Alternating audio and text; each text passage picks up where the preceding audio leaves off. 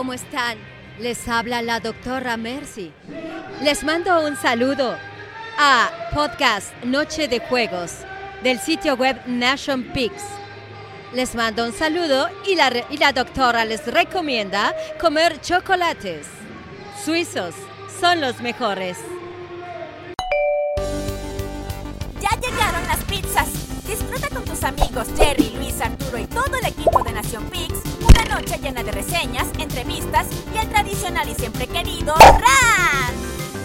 Solo nos haces falta tú. Conecta tu control para esta noche de videojuegos. ¿Qué tal amigos? ¿Cómo están? Muy buenas noches. Se volvieron a alinear los planetas. Tlaloc no nos respetó, pero aquí estamos, como de que no grabando una noche más de videojuegos, 14 de septiembre. La verdad que una noche este, muy especial porque hemos tenido mucha noche el día de hoy como que fue una temporada fuerte, no esperábamos de, dos este, muy buenos eventos que ahorita estaremos hablando por acá con todos ustedes. Qué verdadero gusto saludarlos a todas las personas que nos escuchan en vivo, en alguna transmisión de Twitch, en YouTube, en Facebook, en Spotify, este, pues donde quiera que nos estén escuchando, de verdad que les agradecemos mucho su tiempo, que estén por aquí conectados con nosotros. Esta noche es de videojuegos, pero ustedes son, son, muy, son una parte muy importante de ella, así que gracias por andar acá con nosotros. Y me acompaña mi mejor número 2, mi estimado Luis. ¿Cómo estás? Qué gusto de verdad eh, volver a grabar contigo. Buenas noches, mi estimado. Buenas noches, Arthur. Sí, justamente. Eh, yo entiendo que muy cercano, así como el próximo mes o algo así, va a haber un eclipse solar. Entonces, justamente, los astros alineados para que tocara grabar nuevamente un episodio de nuestro podcast. Y el próximo mes, este, no, no te cuento, el próximo mes va a estar una locura, pero podríamos hacer algo por ahí, pero ahí se nos ocurre alguna idea macabélica. cuando nos vayamos a ver en persona, mi estimado ahí Luis. Veremos. Ahí ya, se nos va a ocurrir, somos gente, gente creativa, se nos va a ocurrir. Pero qué gusto de estar contigo, amigo, qué gusto eh, saber que estás bien. Y mira, hoy qué mejor día que tuvimos tanto prevenciones como de Nintendo como de Play para poder eh, y todo entre los dos y con toda la gente que nos escucha en internet. Pues arranquemos, mi estimado Luis, ¿estás de acuerdo con la presentación de PlayStation? Estos, este, vamos, vamos. Set of Plate, que la verdad creo que son muy buenos eh, formatos que son derivados del Direct, pero la verdad que funcionan bien para tener un poquito más de updates de algunos trailers importantes de juegos que van a salir o que son anunciados en el evento.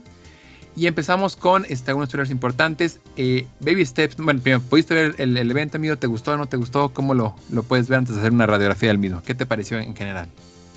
Mira, antes de la radiografía, em, yo fui, yo, yo me sorprendí de manera muy agradable cuando justamente ayer por la mañana anunciaron, bueno, oficialmente, porque desde hace semanas venían, según, entre comillas, liqueando el Nintendo, y que Sony también ayer mismo, el 13 de septiembre, fueron anunciando que iban a tener un State of Play 14 de septiembre y en un horario que nos acomodaba bastante bien para que la gente que seguimos tanto a Nintendo como a Sony pues, estuviéramos al pendiente. Mira, genial, mira, Beso de chef.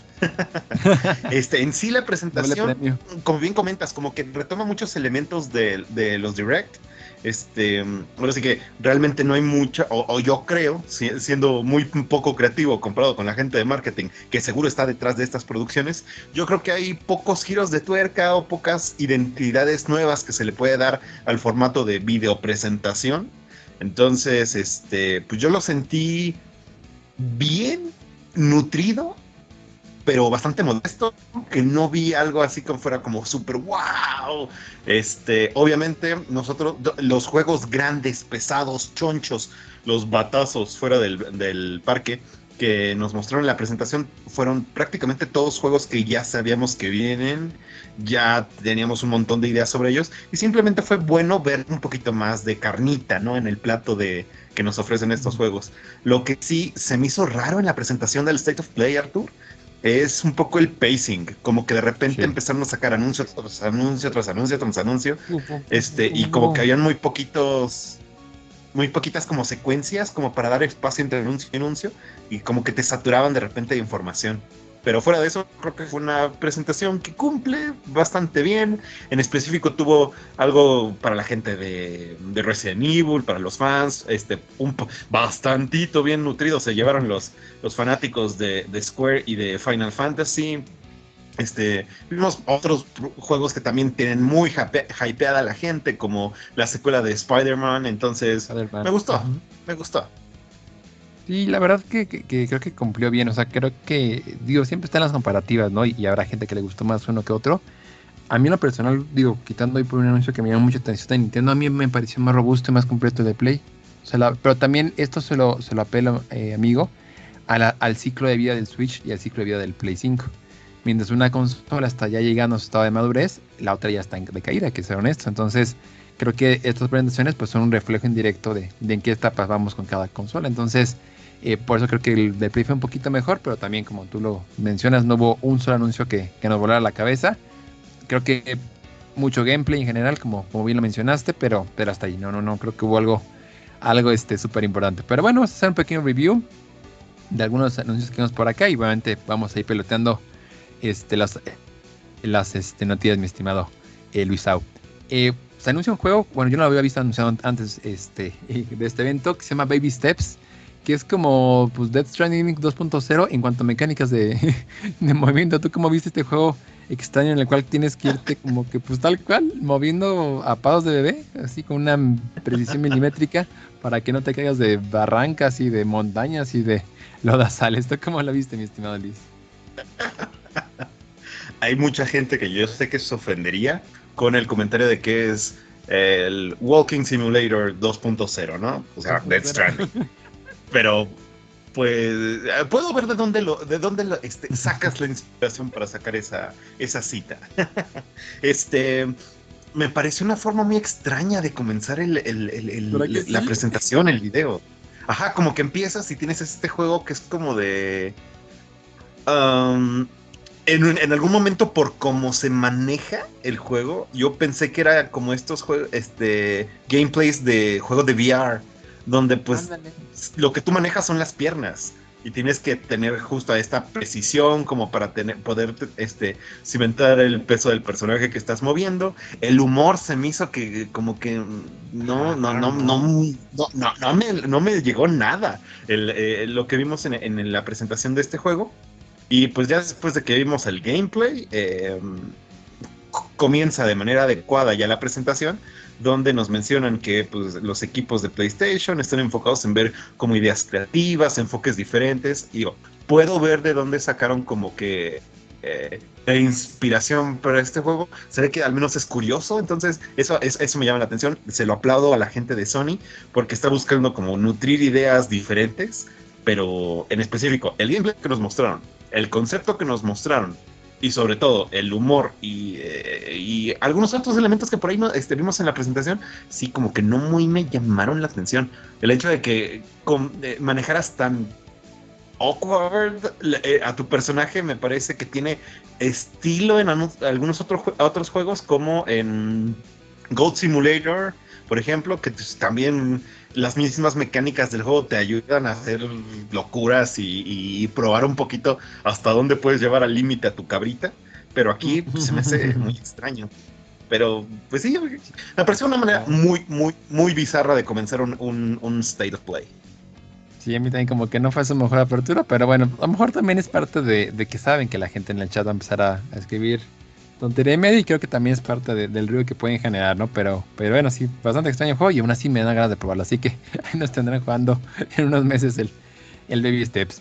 Luego vamos con un VR de los eh, Ghostbusters, eh, Rise of the Ghost Lord. Creo que es, eh, es interesante la franquicia y es un juego que sí se da para ver. O sea, creo que este, tomando inspiraciones de juegos como, como se me viene a la mente irremediablemente Luis Mention, creo que esta mecánica de, de, de, andar interactuando en un ambiente VR con toda la parte de, fantasmas y, espectros, todo esto, creo que, creo que funciona muy bien. Entonces, de esa parte la aviso palomita, creo que, creo que puede ser útil. Eh, estuve diciendo, listo, va haciendo comentarios en, de lo, que voy diciendo para, para no detenerme o, seguirme. Em, eh, mira, eh, se ve interesante. Es algo que a lo mejor a Luis de hace 15 años le hubiera llamado la atención, pero sí, yo sigo sin, sin, sin, quedar atrapado por un juego de VR. Entonces, pues, de repente cuando sacan ese tipo de, juegos, como que no, no, no. Han de ser juegos, o sea, yo creo que en, 15 años vamos a ver estos juegos de VR quitando a Beat Saber, que creo que es una excepción muy, muy, muy, muy, muy, honorífica. Eh, como veíamos en su momento juegos de arcade hoy día, ¿sí me explico? Creo que la gente, los desarrolladores están aprendiendo a dar ese salto al VR y hace falta un juego que tengas así como que ganas de comprarla, porque incluso este es para el, el VR2, ¿no? Sí, sí. Y pues no, no, no, no termina de prender, entonces yo creo que por ahí va, amigo. Pero ahí van, ahí van, miren, mientras sigan invirtiendo tecnología y, a software, alguno va a caer, entonces paciencia, paciencia, tenle, confianza en este Luis. Va a caer alguno que te, que te enamore. Y luego tenemos un trailer ahí de Resident Evil 4, que de Resident Evil es un pequeño mini, mini paréntesis. En la presentación de Apple Event también fue parte de los juegos eh, showcaseados para el iPhone 15. La verdad que me llama mucha atención ver por ahí. Este, estuvo interesante eso, ¿no? No sé si lo pudiste tú checar, ¿qué te, qué te pareció? Ah, estoy muy desconectado del entorno de Apple. Me enteré de varias cositas. Pero en general, ¿qué te parece que, que puedas correr un juego triple en tu iPhone? Yo tengo mis opiniones de eso. Mm, me parece que no es la pantalla el medio adecuado. Por si en un Switch, en un eh, Steam Deck, es complicado de repente quedarte mucho tiempo o poder ser eh, atrapar todas las experiencias o la inmersión que quieren los desarrolladores. Imagínate ahora en el celular, específicamente en uno que la batería le dura tan poco. Entonces,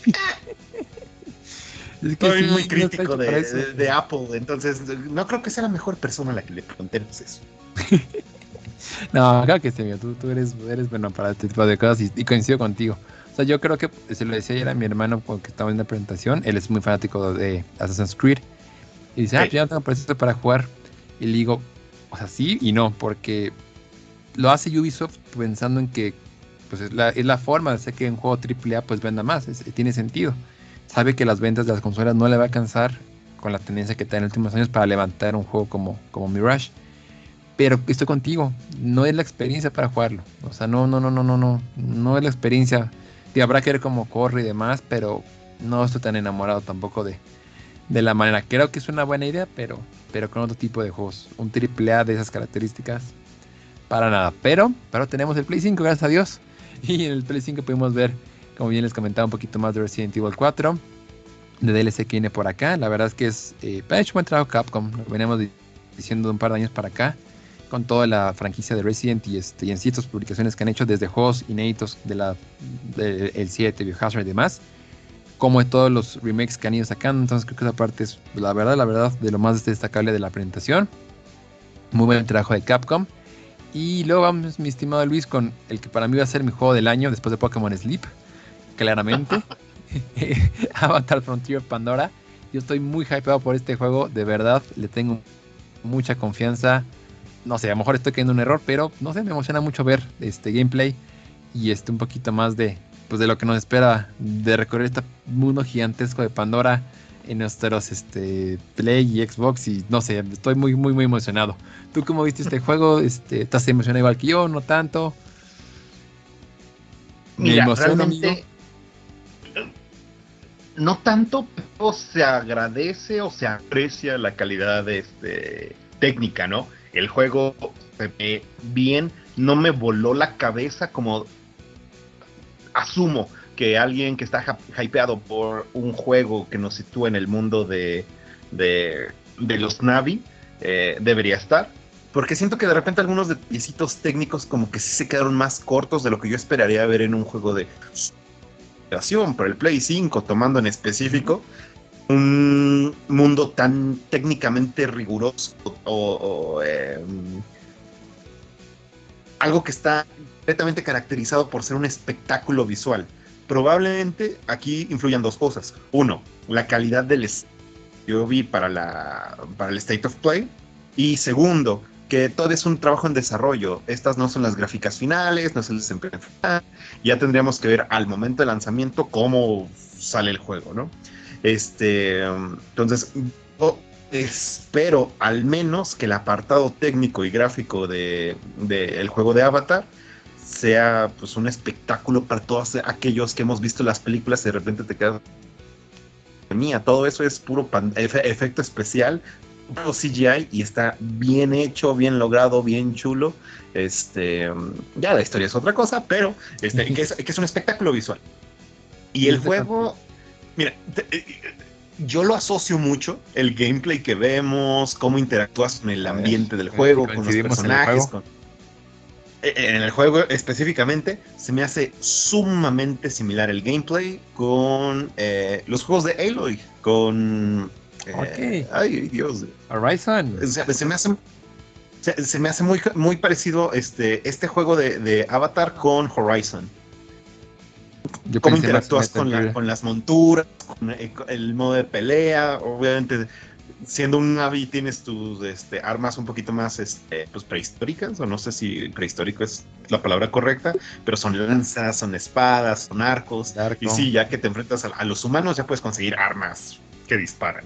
Entonces es, prácticamente lo mismo que Horizon, es un planeta desconocido con criaturas eh, bizarras, entonces yo siento que va por ahí. Yo tengo un lugar muy especial en mi corazoncito para Horizon, entonces yo lo asocio bastante. Creo que si se mantiene ese tipo de gameplay, junto con el, poder de la IP de, Avatar, puede ser, eh, va, este, ¿cómo es? Front Pandora. Este va a ser este, un juego que al menos va, debería vender bien. Ya solo falta que los desarrolladores se pongan las pilas y que al momento de que salgan, sí sea ese espectáculo visual. Sí, yo estaba pensando más en, el último juego de Metal Gear, pero este Horizon creo que es mucho mejor comparación. La verdad que sí, sí tiene más elementos. ¿Tú jugaste el Phantom Pain, amigo? Eh, no, no, no lo jugué.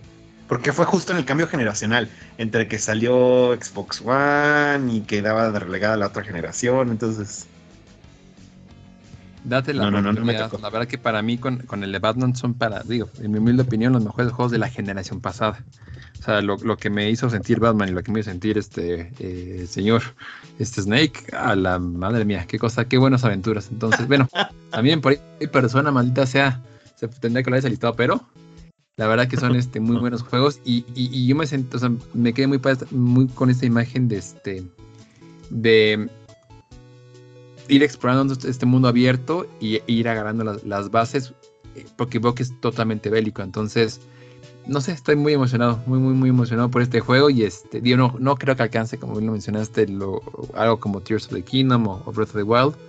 Pero creo que sí va a ser un, un, juego que me emociona mucho y alguna cosita por ahí va a tener de, de impactante. Entonces, pues en dar un pequeño eh, mini trailer de, de juego de este, de este título. Entonces, a ver qué tal qué tal la versión final, ya que falta muy, poquito tiempo para tenerla en nuestras manos. Luego un pequeño demo de Ghost Runner 2.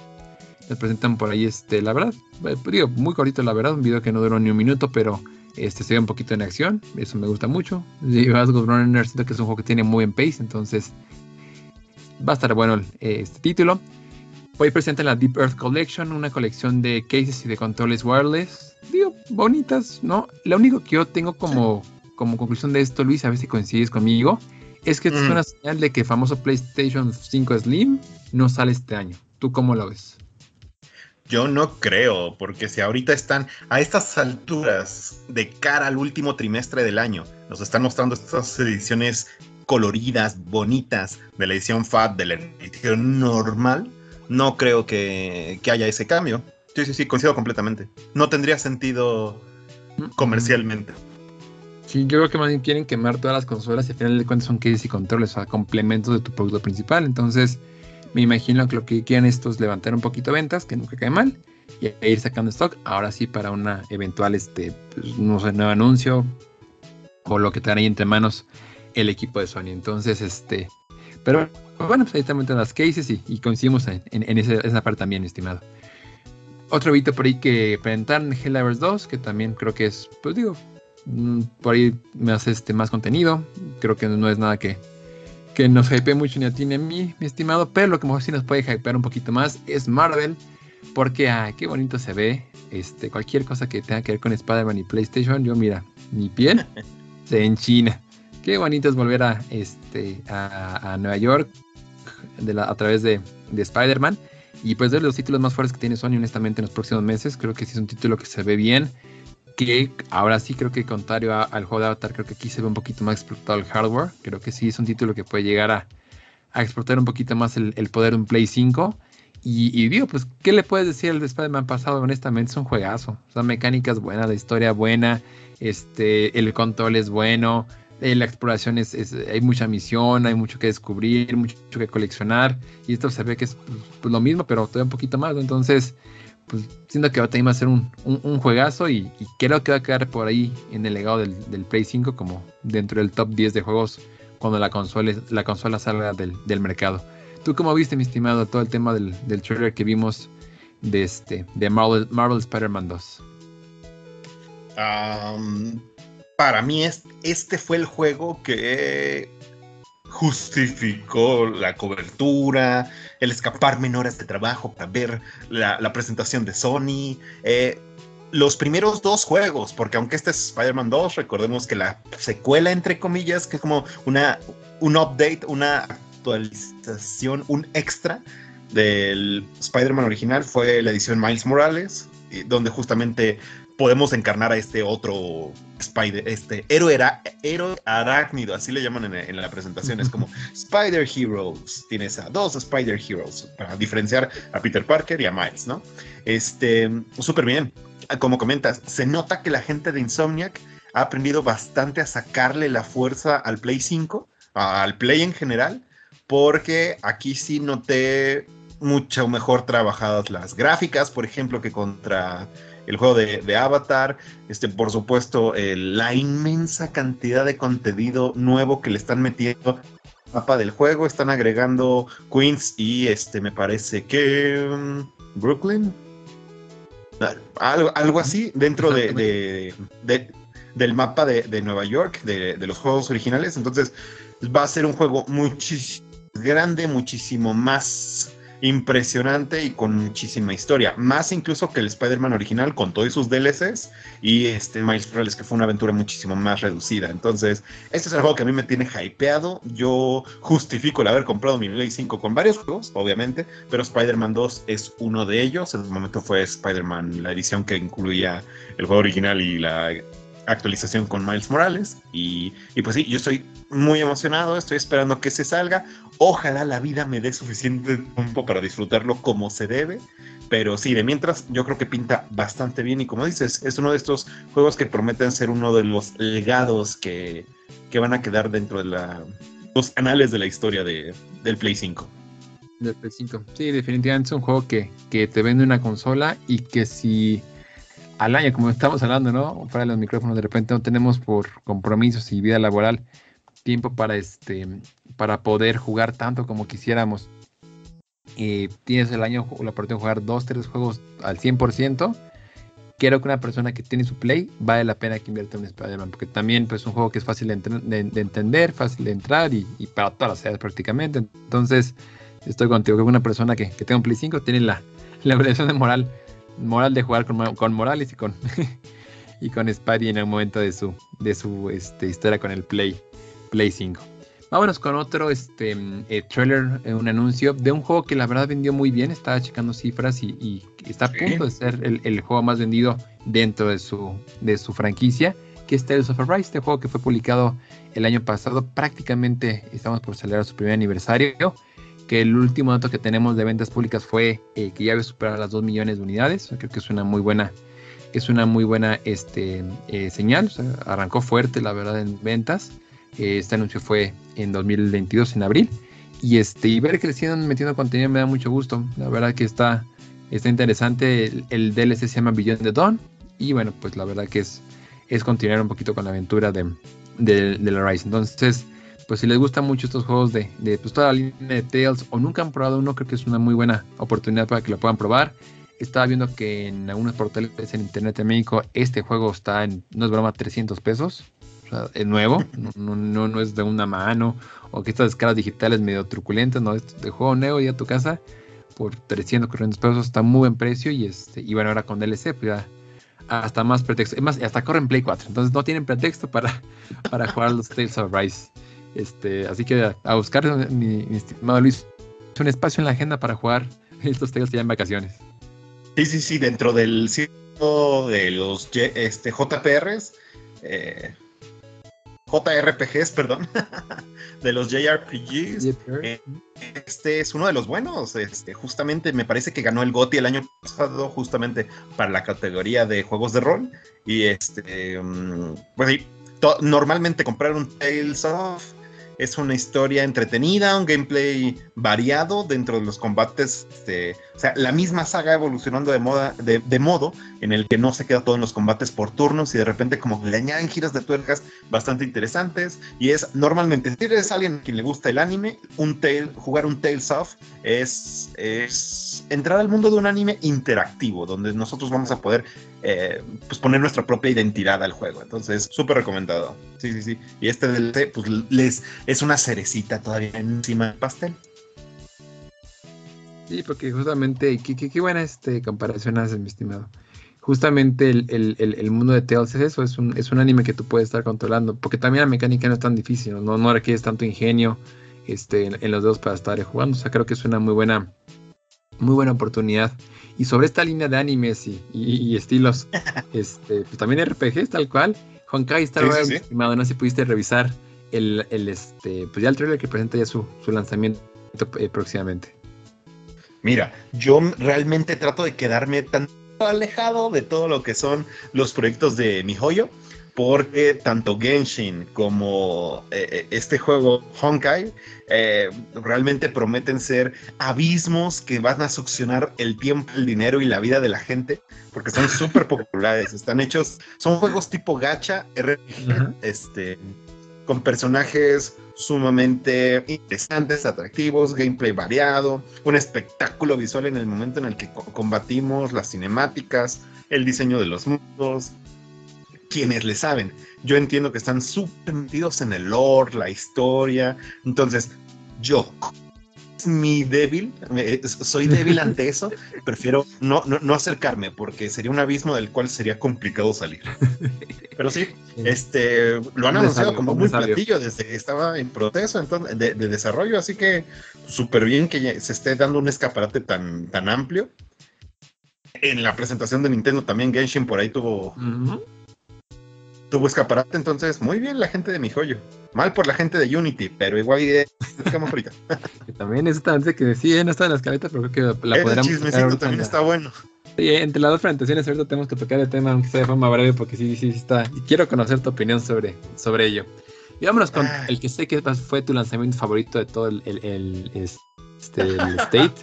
Por supuesto que sí. O sea, ¿qué, qué, todo el grupo de WhatsApp Luis dieron las preguntas que, cuando hacemos algo de Foam Stars y de Foam Stars y de Foam Stars y, ya.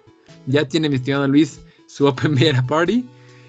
Foam Stars, este juego que es el pues híjole, es que ni es tributo, es una copia, una copia mal hecha, pero que aún así se ve divertida, de Splatoon, desarrollada por el equipo de Square, que también como que eso no está tan padre, porque pues ellos son gente muy creativa y como que no está padre que anden ahí plagando este, plagiando ideas, ideas que no son de ellos.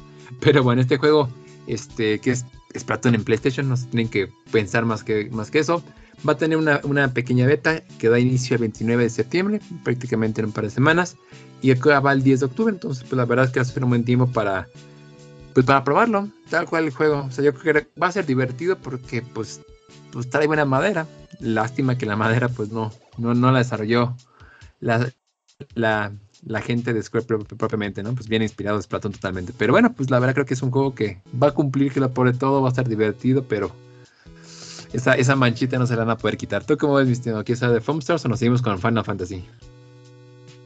Un comentario breve. La verdad, yo no creí que los personajes con quienes estaríamos este, jugando, peleando, disparándonos espuma, este, fueran, fueran un shooter por personajes, por héroes, algo como Overwatch o Valorant y, cosas así. Este, eso fue curioso que para un juego que debería ser, eh, eh, me parece que es como el giro de tuerca que le tratan de dar por parte de, Square a, esto de disparos por equipos y ganar territorio.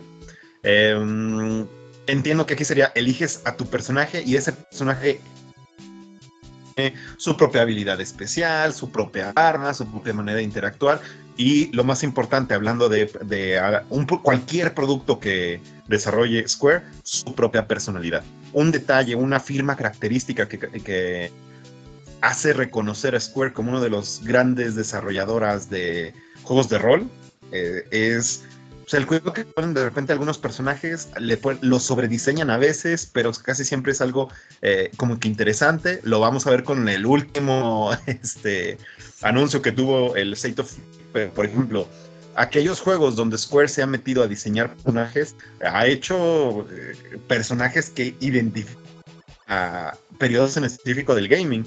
Este, los escapa, el, el ejemplo más, más para esto son Cloudy Sephiroth, este, Final Fantasy, que ahorita vamos a mencionarlos, este, pero pues de repente donde meten la mano la gente de Square hacen diseños bastante atractivos y personajes interesantes. Entonces yo creo que por ahí van a tratar como que vida a Foam Stars y yo estoy casi seguro de que si el juego va resultando un éxito y suficiente gente empieza a jugarlo y como que les atrapa, en el futuro vamos a ir viendo lanzamientos de nuevos personajes como para especiar tantito el gameplay y ahí es donde entran las famosas microtransacciones. Entonces, yo creo que para allá se va orillando este, la aspiración de Foamstars y pues sí, se va, con eso van a tratar de distanciarse de la asociación que muchos tenemos para el Splatoon de, de Stone. Yo, yo te pues, que más bien pusieron, los personajes para, para reducir el número de armas, es mi teoría en Splatoon tienes un, arsenal brillante de armas, muy creativas, bastante de ellas, para jugar. Tú eres eliges si sea el rodillo, la pistola a corto plazo, la, la, torreta. Tú eliges lo, cómo vas a, jugar ahí, ahí en tu en tu squad de Splatoon. Yo aquí siento que más bien lo hicieron para no tener que invertir tanto en, pues tener menos variables, con eso controlar más el juego. Y como tú dices, si empiezan a funcionar bien los personajes, pues va a ser un Overwatch este, más esponjoncito, más espumoso. Entonces, pero eventualmente va a, que va a funcionar, que va a funcionar, que lo pone todo. Yo, eh, digo, eventualmente yo siento que lo van a apuntar a que ese sea el, modelo de negocios. Hasta donde yo entiendo, es un juego free to play, entonces de alguna manera van a monetizar y es precisamente con pases de, de temporada, este, con cosméticos y con nuevos personajes. Entonces se le quita hasta cierto punto ese grado de mm, customización para que tengas un, hoja en blanco como es un Inkling o un Octoling en Splatoon. Y en vez de que tú le pongas tu propia ropa, tus propios colores, lo que tú definas, ahí va a ser como personajes prediseñados con sus propias armas, sus propios especiales, su propia como eh, personalidad. Y ya después van a hacerles que cambiar de ropa o cosas así. Entonces, es prácticamente lo mismo, pero atacado de una manera diferente. Entonces, pues a ver hasta dónde llega Foamstars. A mí me llama la atención porque este tipo de gameplay es caótico y divertido, pero todo va a depender de qué tan cómoda se vaya sintiendo la comunidad y qué tan tóxica pueda derivar. Por eso fue lo que muchas veces le dio pues, en la torre ¿no? y a otros muchos shooters por equipos. Qué, qué buena para usa esta personalidad. Que, creo, que nunca había pensado en, en que un videojuego puede tener personalidad. Qué, qué, qué, qué, fuerte, qué buena palabra, me, me, gusta mucho. Y hablando de un juego de Square Enix que sí tiene la personalidad que Star, pues vamos ya con el último anuncio, el, el, más fuerte prácticamente para cerrar el juego, que, el, juego, el evento, que todos sabíamos que iba a haber algún anuncio por ahí de Final Fantasy. Estamos hablando justamente de el, la fecha de lanzamiento de Final Fantasy VII Rebirth. Cada cuatro años es un año bisiesto y aprovecharon eso para justamente eh, tomarlo como inspiración y que puedan lanzar Final Fantasy una fecha que nadie se va a olvidar a nadie, 29 de febrero de 2024, y hacen énfasis en que con dos discos, es decir, pues va bien, bien hecho, ancho. La verdad es que ya no está Jerry por acá, pero haciendo el mejor esfuerzo para intentar eh, pensar con mi estimado Jerry. Eh, pues es un juego que se ve bastante, bastante interesante. Y igual que por ahí Spider-Man se acuerda en el top 10 de juegos de Play 5, yo no tengo la más mínima duda que este va a estar en el top 5. ¿Tú cómo ves, mi estimado eh, Luisao, el Final Fantasy VII Rebirth? O sea, es desde el inicio, desde su concepción, Final Fantasy, en específico Final Fantasy VII, así como la respuesta de Square en su momento y ahorita Square Enix, este, contra lo que son los juegos de Entonces, sí, cada vez que sale un nuevo Final Fantasy es un espectáculo para todos los fanáticos de Square RPGs en general y en específico. Después del éxito rotundo y avasallador que tuvo mm, Final Fantasy VII Remake, esta secuela, esta continuación, que retoma un montón de elementos del juego original de Final Fantasy VII y ahorita los reimagina, los aterriza a una presentación moderna bastante bien trabajada y con un pacing sumamente bien diseñado, eh, a dar de comer bien justo, bonito, largo. todos aquellos fans que esperaron pacientemente que este juego era Entonces, tanto el remake como eh, esta secuela de Rebirth es exactamente lo que muchísimos, por ejemplo, nintenderos, tú y yo somos nintenderos, quisieran que Zelda hiciera constantemente, que ahorita pues más o menos lo, ha hecho, pero sí, o sea, la calidad que le están metiendo, la apuesta que está representando, recrear y reinventar la yo creo que la entrada más popular de Final Fantasy en la historia ever, que es el 7, y los personajes iconiquísimos de Cloud y Sephiroth, eh, simplemente tiene toda la, o sea, se lleva las palmas. Tiene todo el sentido del mundo que hayan cerrado con este juego.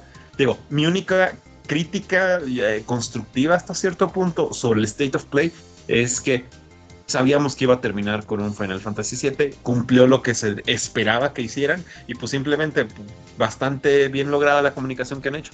Es como cuando está a punto de salir un nuevo Zelda y Nintendo termina su Nintendo Direct hablando de Zelda, es lo que esperábamos, ¿no? Cumplieron. Sí, definitivamente es que es el, What If más importante de la historia. Sea, porque creo que esta reimaginación es un What If en esteroides. O sea, es, es Sí, sí, sí. El 7 ya era una historia muy buena. O sea, es, un juego que también, ¿eh? Top 100 de la, de la historia del 7 no, no, le pide nada para estar en ese listado. Y esto, como tú dices, pues es una, es una reimaginación muy bonita, pero bien hecha, como, como bien lo señales. Porque hace poquito tuvimos, un par de meses tuvimos un Final Fantasy y no sentí mucho hype. El hype de este 7 está muy cañón. Entonces, sí, por las nubes. es una cosa eh, brillante. Y, coincido contigo, me encantaría ver esto en Mayoras Mask o de uno Karina. O... Entonces, qué padre, qué padre para toda la gente que es muy fanática de, Final Fantasy y los que pues ahí a lo mejor nos terminamos colando en el tren del hype en su momento, pues creo que es un buen momento también para aprovechar estos meses antes del lanzamiento para jugar el 7 y hacer la versión este, clásica de, de este, los primeros play o aprovechar ya la, el remake, que es un debate que puede tener con Jerry la vez pasada que grabamos, este, que solamente pues, una, versión más pulida y con mucho quality of, life. Entonces, pues es una forma importante de cerrar. Creo que con esto, pues, eh, eh, pues la verdad es que la gente se emocionó mucho y, qué padre. A mí me da mucho gusto de ver por toda la gente que, está haciendo un juego y que además tú y yo sabemos que va a funcionar. Entonces, no le están viendo humo. Este juego va a funcionar y va a funcionar muy bien. Y vámonos ahora, ¿no? Ya que estamos muy en, en tierras este, japonesas, un poquito a otra, a otra ciudad. Específicamente, vamos a ir con el equipo de Nintendo que también tuvo presentación hace unas horas. Y digo, hay anuncios de todo, algunos anuncios muy llamativos, otros no tantos, algunas fechas confirmadas. Eh, vamos, hubo un poquito de todo en este, en este Nintendo Direct. Mi estimado, igual que con, con Play, antes de hacer la, la, radiografía de, este, de, este, eh, de esta presentación, ¿qué te pareció? En general, ¿qué no te gustó? ¿Tienes ganas de ver algo y no te lo presentaron? Cuéntanos un poquito de tus impresiones del Direct del día de hoy, mi estimado. Ah, pues mira, siempre que esperamos una presentación nueva de alguno de los grandes, llámese Microsoft, llámese Sony, llámese Nintendo, siempre hay corazones que de repente rebosan de esperanza, sueños y que simplemente ven como agarran tu corazoncito, lo hacen en una hoja de papel y empiezan a hacerlo bolita y se tira directamente al cesto. Eso le pasó a mucha gente esperando pues varios títulos, sinceramente con la cantidad de, entre comillas, leaks y filtraciones que han habido en las últimas semanas, anticipando el, direct de, septiembre, que todos los años Nintendo hace un direct en septiembre, entonces es la cosa más cantada y más esperada del mundo. ¿Hubo cosas que yo esperaba que mencionaran y que simplemente no vimos nada? Sí, sí las hubo. Hubo cosas que están, expectativas que están por la realidad que vimos en el direct Obviamente, siempre. Eh, por eso existen las, las cartas de bingo de, y de lotería para el Nintendo Direct, porque simplemente las expectativas de muchísimos fans están por las nubes y pues oye, normalmente hay que tener los pies en el En términos de la presentación, yo siento que es un un poquito menos, menos ambicioso, menos rápido, como no fue como tanta ta, ta, ta, ta, ta, de anuncios como el State of Play. Eso me gustó, pero también la misma diferencia del pacing, de la rapidez en la que se va a mostrar una información, el Nintendo Direct fue un poco lento. Más del de medio entre ambas presentaciones hubiera estado excelente, Nintendo un poquito más lento y arrastrando el, el, evento, mientras que mm, Sony de repente como que este, este anuncio, siguiente anuncio, siguiente anuncio, bye, siguiente, oh sí, estas son las nuevas versiones del Play, oh sí, siguiente. Entonces, algo intermedio sería perfecto. En lo general, me gustó, sí, pero fue escueto también el de repente. Si no eres fan de Mario, eh, de hueso colorado, pues realmente no hubo mucha, demasiada carnita que desmenuzar. Obviamente, Mario es como el corazón de Nintendo, así que cierto porcentaje mayoritario de los fanáticos de la gran pues quedaron bien servidos. Pero aquellos que estamos, este, sí, más metidos en las otras franquicias, como que de repente vimos incluso reimaginaciones muy bizarras de, de IPs que estaban dormidas desde hace mucho, entonces está bien, está bien. Qué bueno que están experimentando y que se note el cambio generacional en Nintendo. Sí, no sé si una cositas raras que ahorita iremos ahí este eh, indagando, indagando, llegando a qué nos gustó, qué nos gustó, pero este creo que das un buen análisis. La gente que es muy fanática de Mario, creo que por nosotros tres anuncios muy, muy, muy, muy, muy buenos que los va a tener contentos. Y los que estamos un poquito más alejados, creo que no, no compartiremos esa, esa impresión. Pero bueno, vámonos con este, los más, grosso modo. Te digo, sí, grosso modo, aquellos fanáticos de Final Fantasy y aquellos fanáticos de Mario comieron bien. Comieron decentemente bien. Tremendo, tremendo. Felicidades, chicos.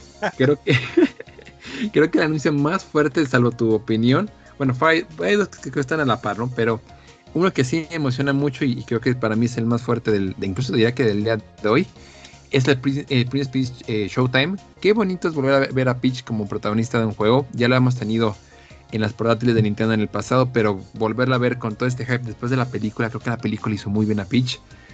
Creo que, creo que es este, pues causó mucho interés a muchas personas que a lo mejor no la habían volteado a ver o, le daban su lugar. Entonces creo que es un excelente momento para darle, darle poder a, a Peach como, como bien lo merece.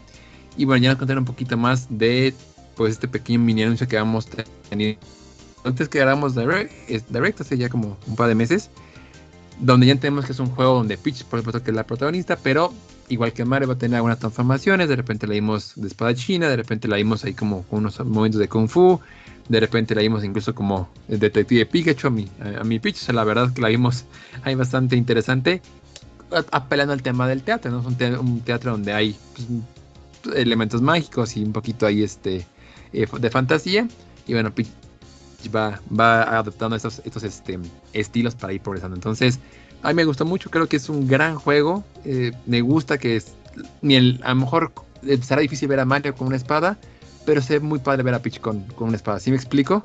Es, está padre que como juega unos permisos cosas que no se pueden dar por Mario, por la figura y lo que representa Mario en Nintendo, aquí lo están haciendo con Peach. Y eso me, es lo que más, más gusto me da de todo, ¿no? O sea, de repente verla cocinando un pastel, de repente verla ahí de, de Kung Fu Fighting, eh, no sé, me pone muy, muy, muy de buenas ver a Peach así.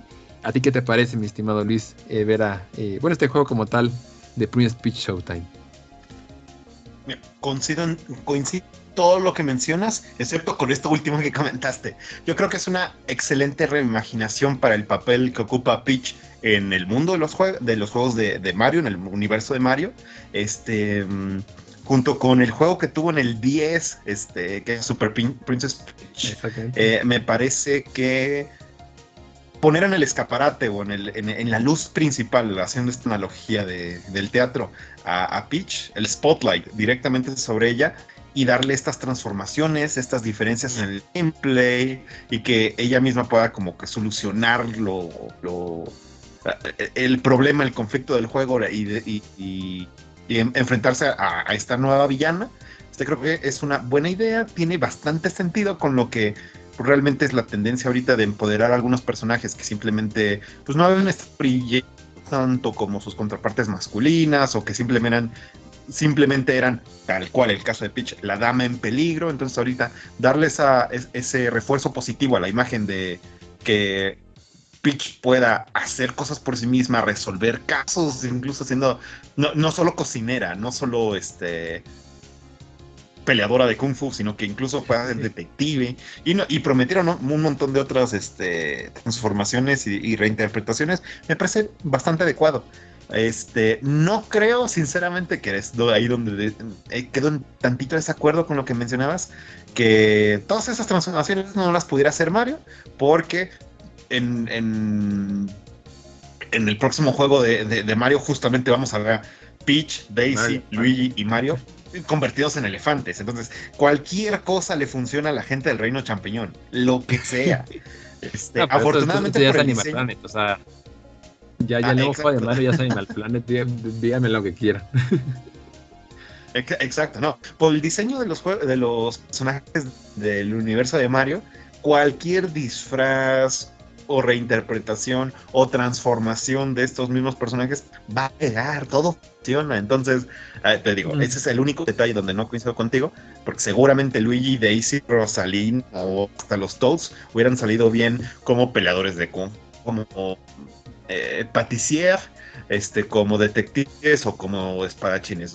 A mí me gusta lo que nos mostraron en este juego de, Peach. Eh, creo que va a ser una una adición interesante. Este, y de los juegos de Mario que nos mostraron en este direct, que más me llamó la atención, la verdad. Sí, no, no, y eso porque Wonder ves que lo pusieron antes y entendí porque lo pusieron antes, le hicieron dar el spotlight. Sí. Para no, ¿cómo que anabilizarlo? Bueno, para no meterlo en este camisa once varas, dale, dale su, su espacio a, a, Mario con el Charles, eh, que ya todos sabemos, ¿no? Pero bueno, eh, tienes un buen punto, tienes un buen punto. lo, lo, que sí, yo sí, imaginarme a Puntual, puntual. Eh, no me lo imagino De manera muy puntual. Y en Mario Party todavía. De manera muy puntual se escuchaba en, la voz de Mario en, estos, en todos estos juegos y también en el de Wario que no era Charles. No, ya no era él. Nos engañábamos. Solitos nos engañábamos. Pero pues igual, aprovechando pequeño paréntesis, hace unas semanas, para aquellos que no se han enterado, eh, Charles Martinet es eh, que le puso voz a Mario desde el Super Mario 64 hace como 30 años, este, casi. Em, pues ahora ha tenido un papel diferente para Nintendo. Ya no va a ser la voz de Mario en los juegos comerciales, en, los parques temáticos, sino que va a ser este, como el embajador de la marca. Entonces va a, va a trabajar muy cerca de Nintendo, pero pues ya no le va a prestar la voz a Luigi, Wario, Waluigi, este, y obviamente a Mario. Entonces, hubo un video bastante emotivo que hace unas semanas este, subieron las cuentas de Nintendo, donde tanto Charles Martinet como mm, Shigeru Miyamoto nos hablaron de esta noticia y pues simplemente decir que todo estaba chido, todo estaba cool, que Charles sigue trabajando con Nintendo, pero sí, ya no va a ser la voz de Mario. Sí, si, una vez llega, si una llega Bolillo a Smash, ya no será con la voz de Charles. Ahí, les dejo esa, esta reflexión para que no duerman el día de hoy. Pero sí, sale, sale, sale el nuevo juego de Peach 22 de marzo. Entonces sí tienen tiempo para jugar Final Fantasy y posteriormente entrar a Peach desde el día 1. Así que no hagan planes en febrero y marzo, se los recomiendo.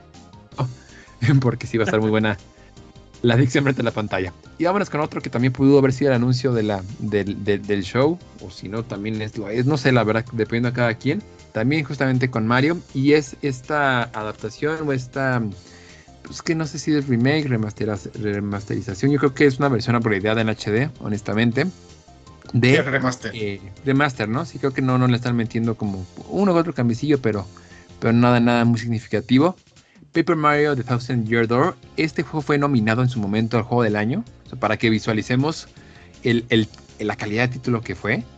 Y probablemente, digo, Smash Bros. Melee un, fue un trancazo en el GameCube.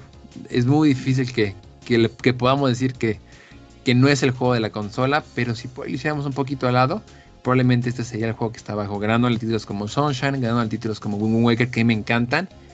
Pero lo que este juego alcanzó, los temas que tocó el juego, las mecánicas, eh, eh, el estilo que se presentó en su momento de Mario, verlo, eh, un Paper Mario en HD, bueno, en HD no, en, 720p, que, creo que lo más que puedes llegarte a sacar un, GameCube vía cables, eh, los, los de Composite, era muy bonito. O sea, realmente la experiencia de Paper Mario en GameCube era muy bonita y ahora verlo en un formato un poquito más extendido, este, visualmente y ver pues, las remasterizaciones, obviamente correcciones de Quality of Life y que saber que una nueva generación va a jugarlo, mi estimado Luis, a mí eso me pone muy de buenas.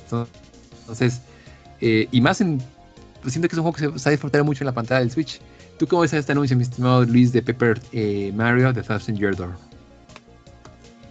Desde esa perspectiva, donde personas simplemente por haber nacido algunos años después no les tocó experimentar esta historia, este gameplay, este, esta reinterpretación de, los, de Mario y los RPGs, del mundo de Mario en, los RPGs, eh, me parece que tiene bastante valor, que es una buena idea y tiene mucho sentido.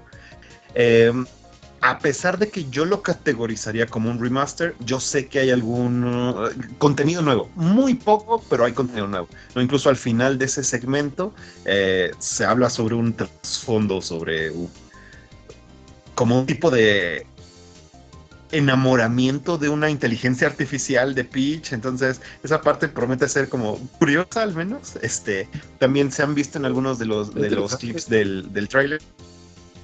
Sí, sí, sí. Tiene una coincido contigo que está bastante interesante esa parte. Ah, este, en algunos de los clips del juego se ve también que hay unos personajes que no salen en la versión original, entonces probablemente guiños de información o de lore extra, pero pues deben ser sumamente pequeños, no deben aportar demasiado al desarrollo de la trama. Y este, pues yo lo veo bien.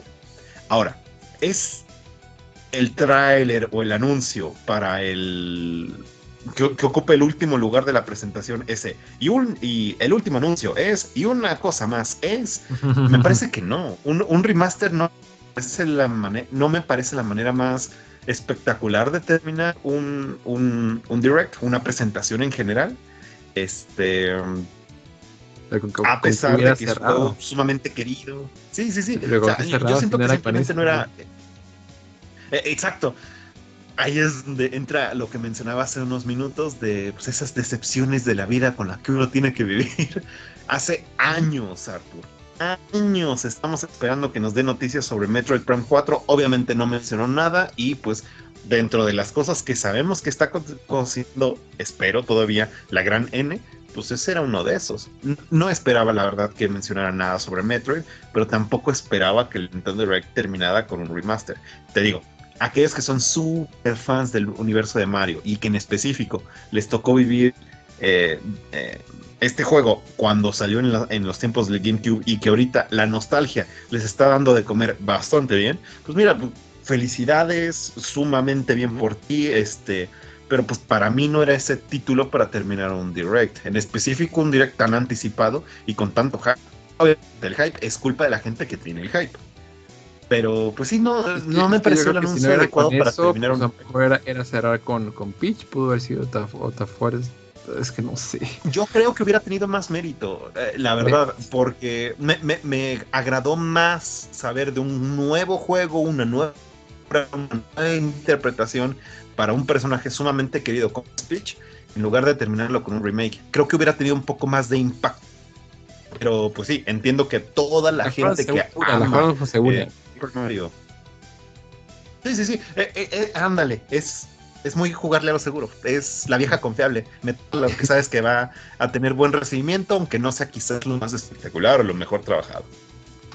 Sí, la verdad yo creo que tienes un buen punto, la verdad, pero es lo que te digo, ya, ya, ya el ciclo de vida del Switch ya va para abajo, ni no está mal, es, normal, todo, todo nace, el, este, crece, se desarrolla y muere, entonces es totalmente normal y este y pues digo creo que si si no lo logramos convencer con esta con esta carta amor que le hemos escrito al juego entre Luis y, su servidor ahora así que por favor anímense a jugar esta versión o la de GameCube también si no tienen la posibilidad de comprar un Switch este que también creo que la versión de GameCube va a estar bastante carita pero pero dense la oportunidad de jugar Paper Mario Thousand Year Door vámonos con un par de más de anuncios porque digo el Direct son hay más de 15 juegos vámonos con un par más de ellos que creo que pueden ser interesantes.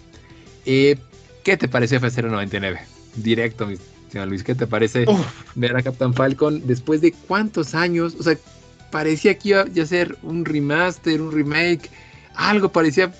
Y salen con el 99, que no es mala idea, que está padre, pero quiero escucharte primero antes de rantear.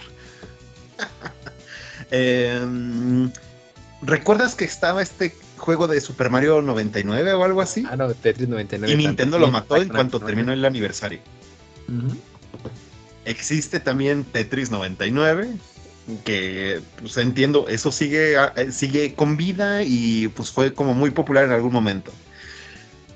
Me parece un concepto curioso, me llama la atención, creo que es una buena idea. Si tuvieras también algo con que justificar que reviviste una franquicia solo para hacerla un Battle Royale.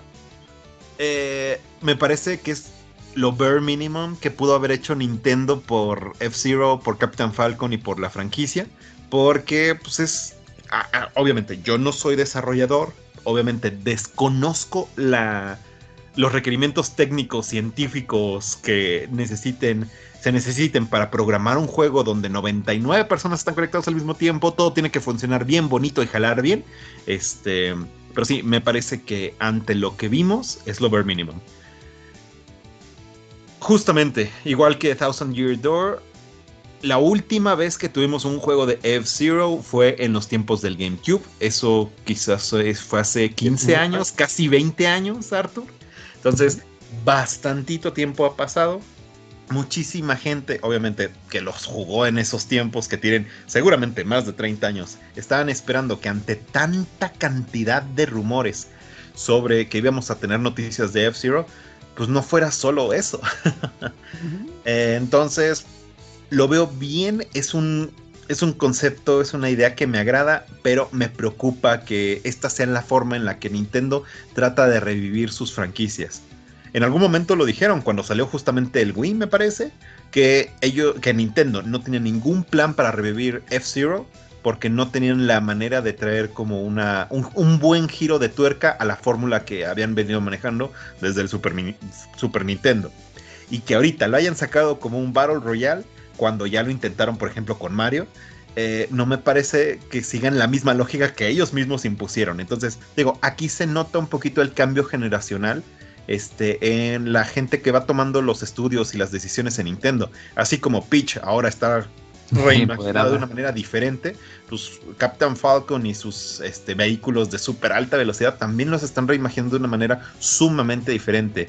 Yo asumo que esto va a tener como mucha popularidad a lo mejor en cuanto salga, porque va a ser como algo muy streameable. de repente algunos este, streamers van a poder como hacer justamente este, transmisiones de algunas carreras y ver qué tan caótico resulta todo.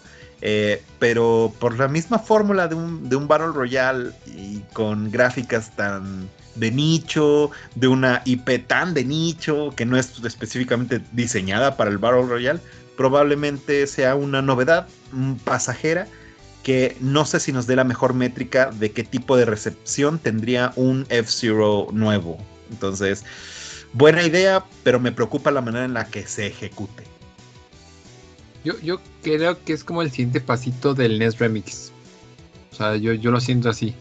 Eh, para los que no ubican el NES Remix, más que nada son como, como juegos tipo eh, WarioWare, donde se ponen retos con juegos eh, viejitos. Entonces yo creo que lo que siguió, o, o, como Nintendo, y qué bien lo, qué, buena lectura, muy bien Luis, eh, de, de, los desarrolladores, pues sí son generaciones jóvenes que pudieron estas ya no crecer con estos juegos. O sea, yo, yo no dudo que ya son generaciones de, gente de nuestra edad que a lo mejor pues ya, ya crecieron con, con este con otro tipo de, juegos de Nintendo. No necesariamente los primeros que fueron eh, publicados en el NES o en el Super Nintendo. Entonces, eh, creo que es una, o sea, como, como el juego funciona bien, o sea, creo que va a estar divertido, como tú bien lo mencionas, va a estar la gente hypeada streameando, este, va a haber mucha gente que se va a animar a jugar F0 o a voltear a ver la franquicia a partir de, este título. Sin embargo, el gran problema, y vuelves a darle eh, excelente tu análisis, es que no tenemos un nuevo juego de F0. Ese es el gran problema, que la gente no quería F0 99, la gente quería un nuevo juego de F0 y posteriormente mándalo. Si te sacas uno en un Metro 99, la gente lo jugaría con gusto independientemente del, relajo que traen con el Prime porque tuvimos un, buen platformer hace, unos meses. Si ahora sacas un Zelda 99, la gente será contenta de jugar Zelda 99 porque tuvimos un, un, Tears of the Kingdom. Entonces, es el gran problema, que creo que es como que me tapa el, el, sol con un dedo, cuando realmente pues no, no, no, no es la idea, ¿no? La idea es que pues, presenten un buen juego, así sea un juego en, en este 16 bits, no hay mayor tema, pero déle, a la gente la oportunidad de, de, jugarlo en móviles, hagan algo con la franquicia porque sí es una, tiene mucha potencial F0 y ya 20 años creo que creo que Nintendo ha generado dinero para por lo menos fondear un proyecto de F0. Pero bueno, ya lo veremos, ya lo veremos después qué pasa, mi estimado Luis, y ahí lo echamos en la reta, por favor. en, F0 99. Algunos anuncios que van a ir un poquito más rápido, pero si quieres que nos mantengamos en algo más con confianza. Eh, un remaster muy bonito de Tomb Raider 1 y 3, que lo, creo que lo más destacado es que la, la estética del juego no se pierde, porque se ve un, un gran punto, una gran dirección artística es una gran combinación entre un título que sigue manteniendo su esencia clásica, toda mal pixelada, toda, toda este eh, triangular fea, pero con gráficas un poquito mejoradas. Como que no sé, es un balance que me gusta mucho explicarlo, pero tú lo ves y, y, sí estás viendo un juego moderno, pero con, con aire clásico. Entonces me fascinó lo que, lo que hicieron honestamente con este remaster. Sale el 14 de febrero, entonces si me estás escuchando Alma, ya sabes qué regalarme ese día. No hay más. Ese va a ser nuestro plan el 14 de febrero. Se, se, se anuncia. Ay, para que vayas viendo cómo lo hacemos, porque el 14 de febrero tiene que estar jugando el remaster de, de Tomb Raider 1 al 3. Trombone Champ, un juego que ni, ni investiguen que es cuáles 100 pesos en la eShop, vayan y cómprenlo y después me dan las gracias. Tan tan, no tengo que decir más. Vayan y jueguen eso, se van a pasar súper bien en familia. Nada más quiero decirles. Vino Persia The Lost Crown, tienes un comentario, Luis, ¿qué quieres decir del nuevo juego? Bueno, del pues sí, del, del ojo de Ubisoft tal cual, esta franquicia que regresa. Yo sigo esperando a ver qué sacan de, de Calaje AAA. Aquí es como una bonita, es, un, es eh, como una misión secundaria de, de, Ubisoft en lo que van terminando de cuajar un buen, un, una buena secuela o la, la, nueva etapa de Prince of Persia. Entonces, bueno llegar de nuevo a, a la acción de plataformeo, este, prácticamente 2.5 o este dimensiones, entonces se ve interesante. Se ve, se ve, curioso, la verdad, estoy, estoy, contigo. Creo que se ve, se ve un platformer 2023. O sea, es, es, un juego que se ve que está hecho con pues, tendencias modernas de desarrollo de juego. Una IP que ya mucho que no aparecía, pero estoy contigo. Creo que Prince of merecía ese pasito extra de, darle un, un desarrollo un poquito más, más ambicioso. ¿no? Pero bueno, mira, si esto le va a funcionar para que el día de mañana este, tengamos algo más rudo, bienvenido sea. Eh, un juego que me causa un poquito de conflicto, mi estimado Luis, Luis Mansion 2 HD. Por una parte me da mucho gusto que mucha gente pueda jugar ese título este, y que el Switch se convierta sí. en, un, en, un, lugar para hospedar juegos de Luigi, me da muchísimo gusto. Pero la versión de 3DS es muy bonita. ¿Tú qué, ¿Tú qué opinas de este juego, mi estimado? Mira, creo que está bien que eh, lo mismo que comentábamos sobre Thousand Year Door. Eh, es excelente que más gente pueda conocer eh, este juego, porque es donde meten algunos personajes que se volvieron como que muy icónicos, como el Polter Pop. Entonces, por ese lado está bien.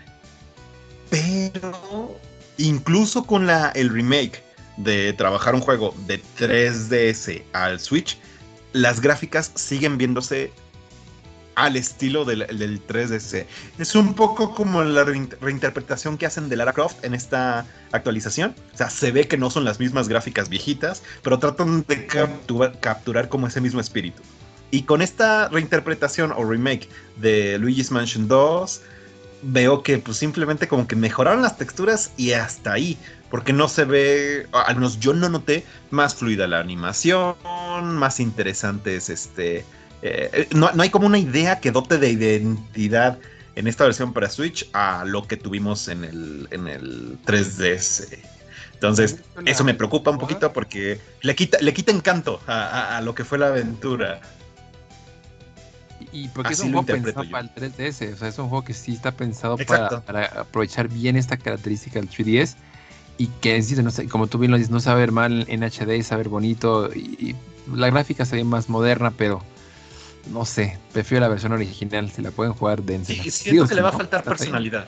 Exacto. Es la, es, el, el, podcast lo dice, esa es la palabra ideal. La verdad es que sí es exactamente, le falta, lo que hace al TER es tan especial el 2 HD parece que no lo va a tener. Pero bueno, pues si es la única oportunidad que tienen de jugarlo. También jueguenlo, se van a pasar muy bien, pero le falta, que, que bien lo diste, Luis, personalidad a esta versión HD de la mansión de Luigi parte 2. Vámonos con el penúltimo anuncio que, quiero resaltar el día de hoy. Mario contra Donkey Kong, este juego que nació en el Game Boy Advance, esta, la verdad que esta, eh, pues sí, colección de mini niveles este, que recuerdan un poquito a la rivalidad entre Mario y Donkey Kong, este, con Marios pequeños de tuerca mecánicos y Donkey Kong, como siempre, en, cuando arrancaba la aventura de, Mario robando cosas que no le pertenecen a Donkey Kong. Entonces esta versión no es un remaster, eh, eso hay que especificarlo, es una versión exclusiva para el Switch, es un nuevo juego, sale el 16 de febrero, pero, pero es este, pues inspirada en esta franquicia. Tú llegaste a jugar alguna vez Mario contra Donkey Kong, mi estimado Luis, ¿te, gusta la, franquicia? ¿No te llama tanta atención? Sí, sí, sí, de hecho los primeros dos juegos, justamente para el Nintendo DS, eh, me, gustaron mucho. Eh, y aquí veo lo mismo que estábamos comentando con Luigi's Mansion. Siento que este cambio generacional, de que se nota que son desarrolladores diferentes los que están detrás de este juego, como que están tratando de darle su propia identidad a este juego, que como bien comentas, no es un remake, no es una remasterización, no es una nueva entrada en esta otra IP dentro del mundo de Mario, pero que estemos utilizando a Mario Mario, el Mario de, entre comillas, carne y hueso, el normal, y no a los muñequitos todo el tiempo, me parece... Eh,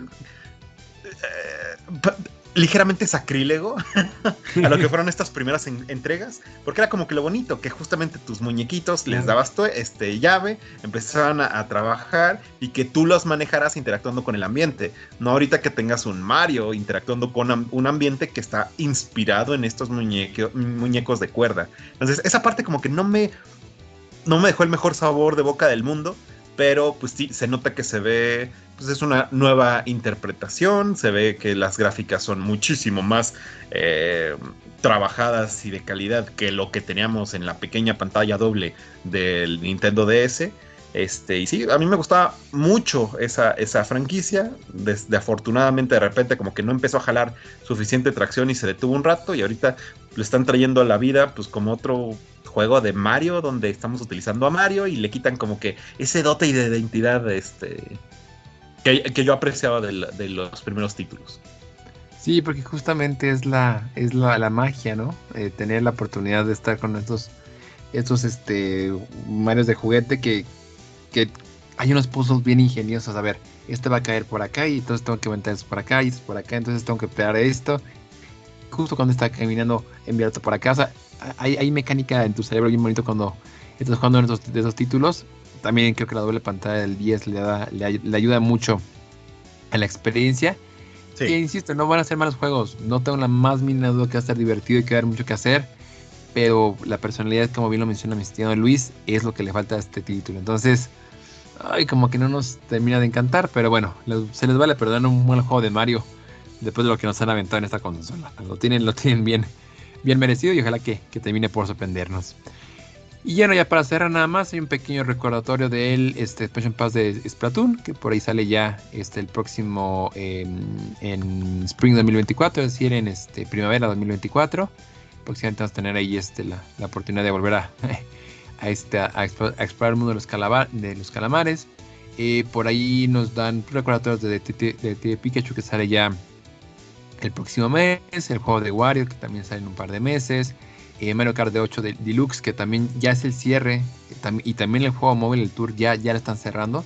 Incluso ya hay un anuncio en el juego en el cual dicen que ya no van a repetir tours y retos anteriores, pero ya no va a haber nuevo contenido. Y pues cierran la verdad con broche de oro, todos esperaban un personaje, pero terminan siendo cuatro. Y cuatro, la verdad, fan requests a morir.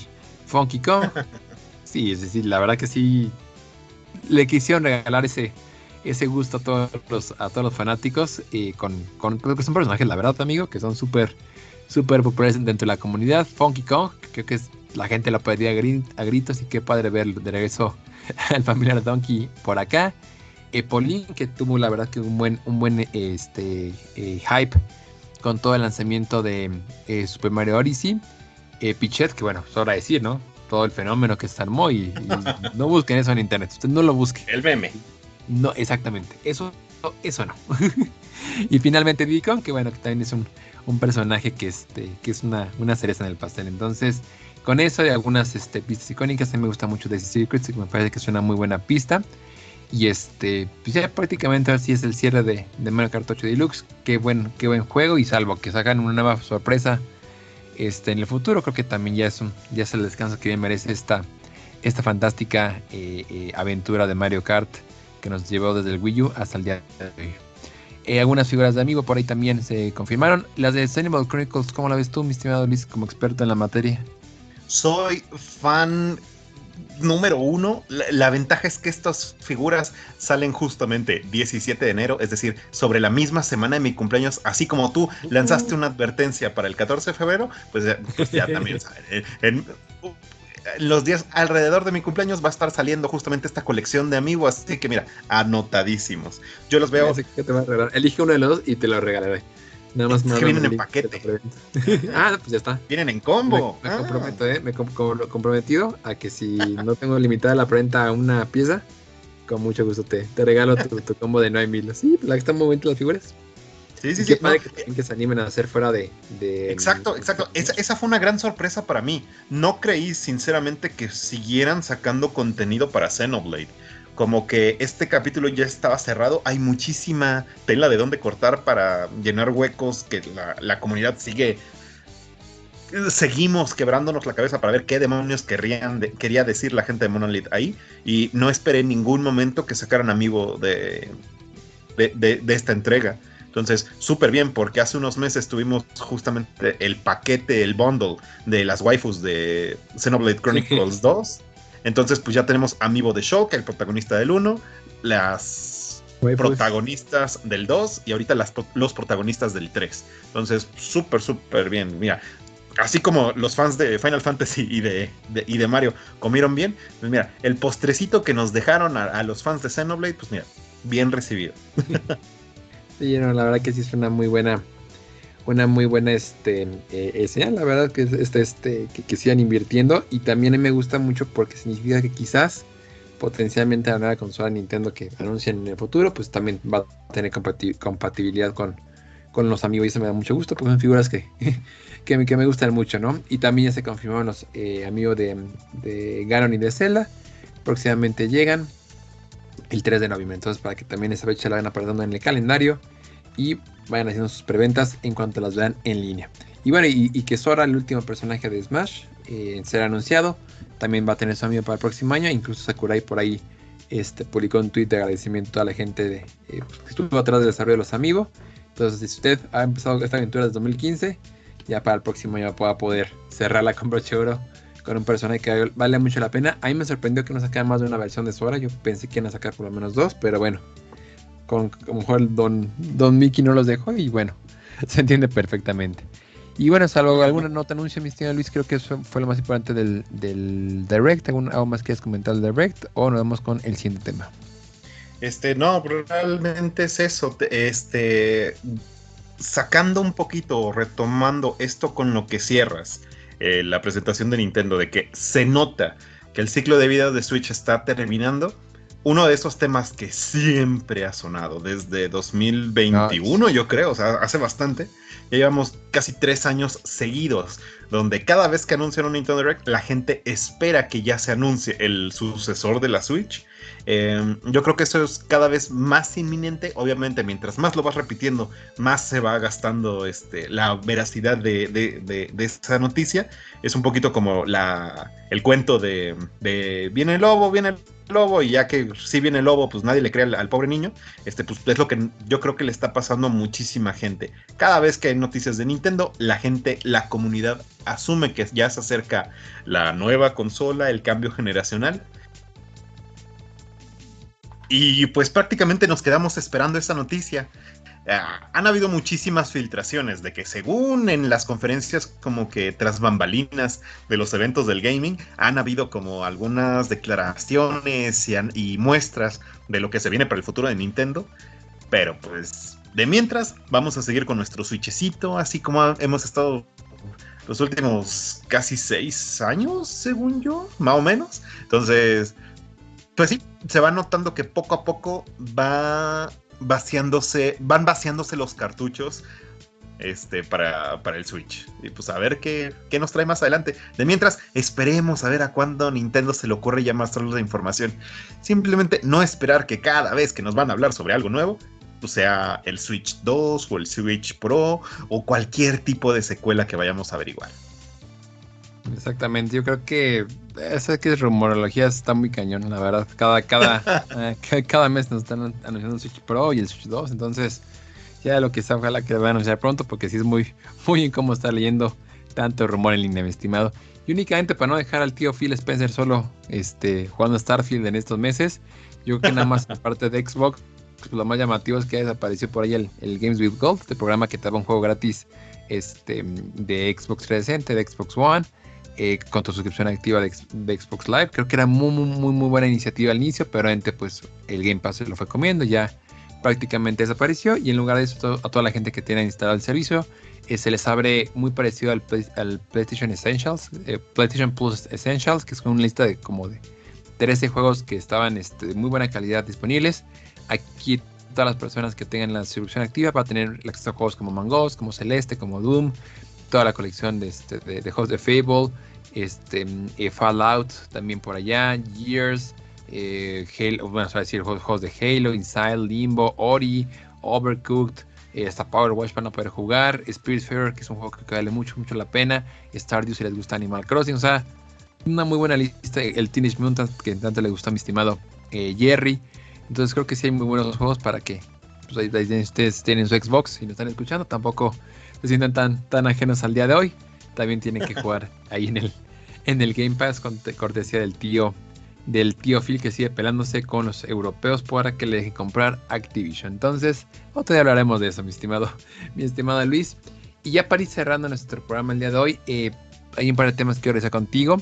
El primero, el de Unity, que por ahí creo que lo mencionamos y creo que vale la pena eh, hacer un buen, un buen este, eh, una buena mención. Cuéntanos un poquito qué pasó con Unity. es un anuncio muy delicado para los devs porque es una plataforma muy popular, si no es que la más popular o la segunda más popular de, desarrollo de videojuegos a hoy día. Entonces, ¿qué anunció el equipo de Unity eh, esta semana, mi estimado? Sí, sí, sí. No, eh, este chismecito está muy turbio.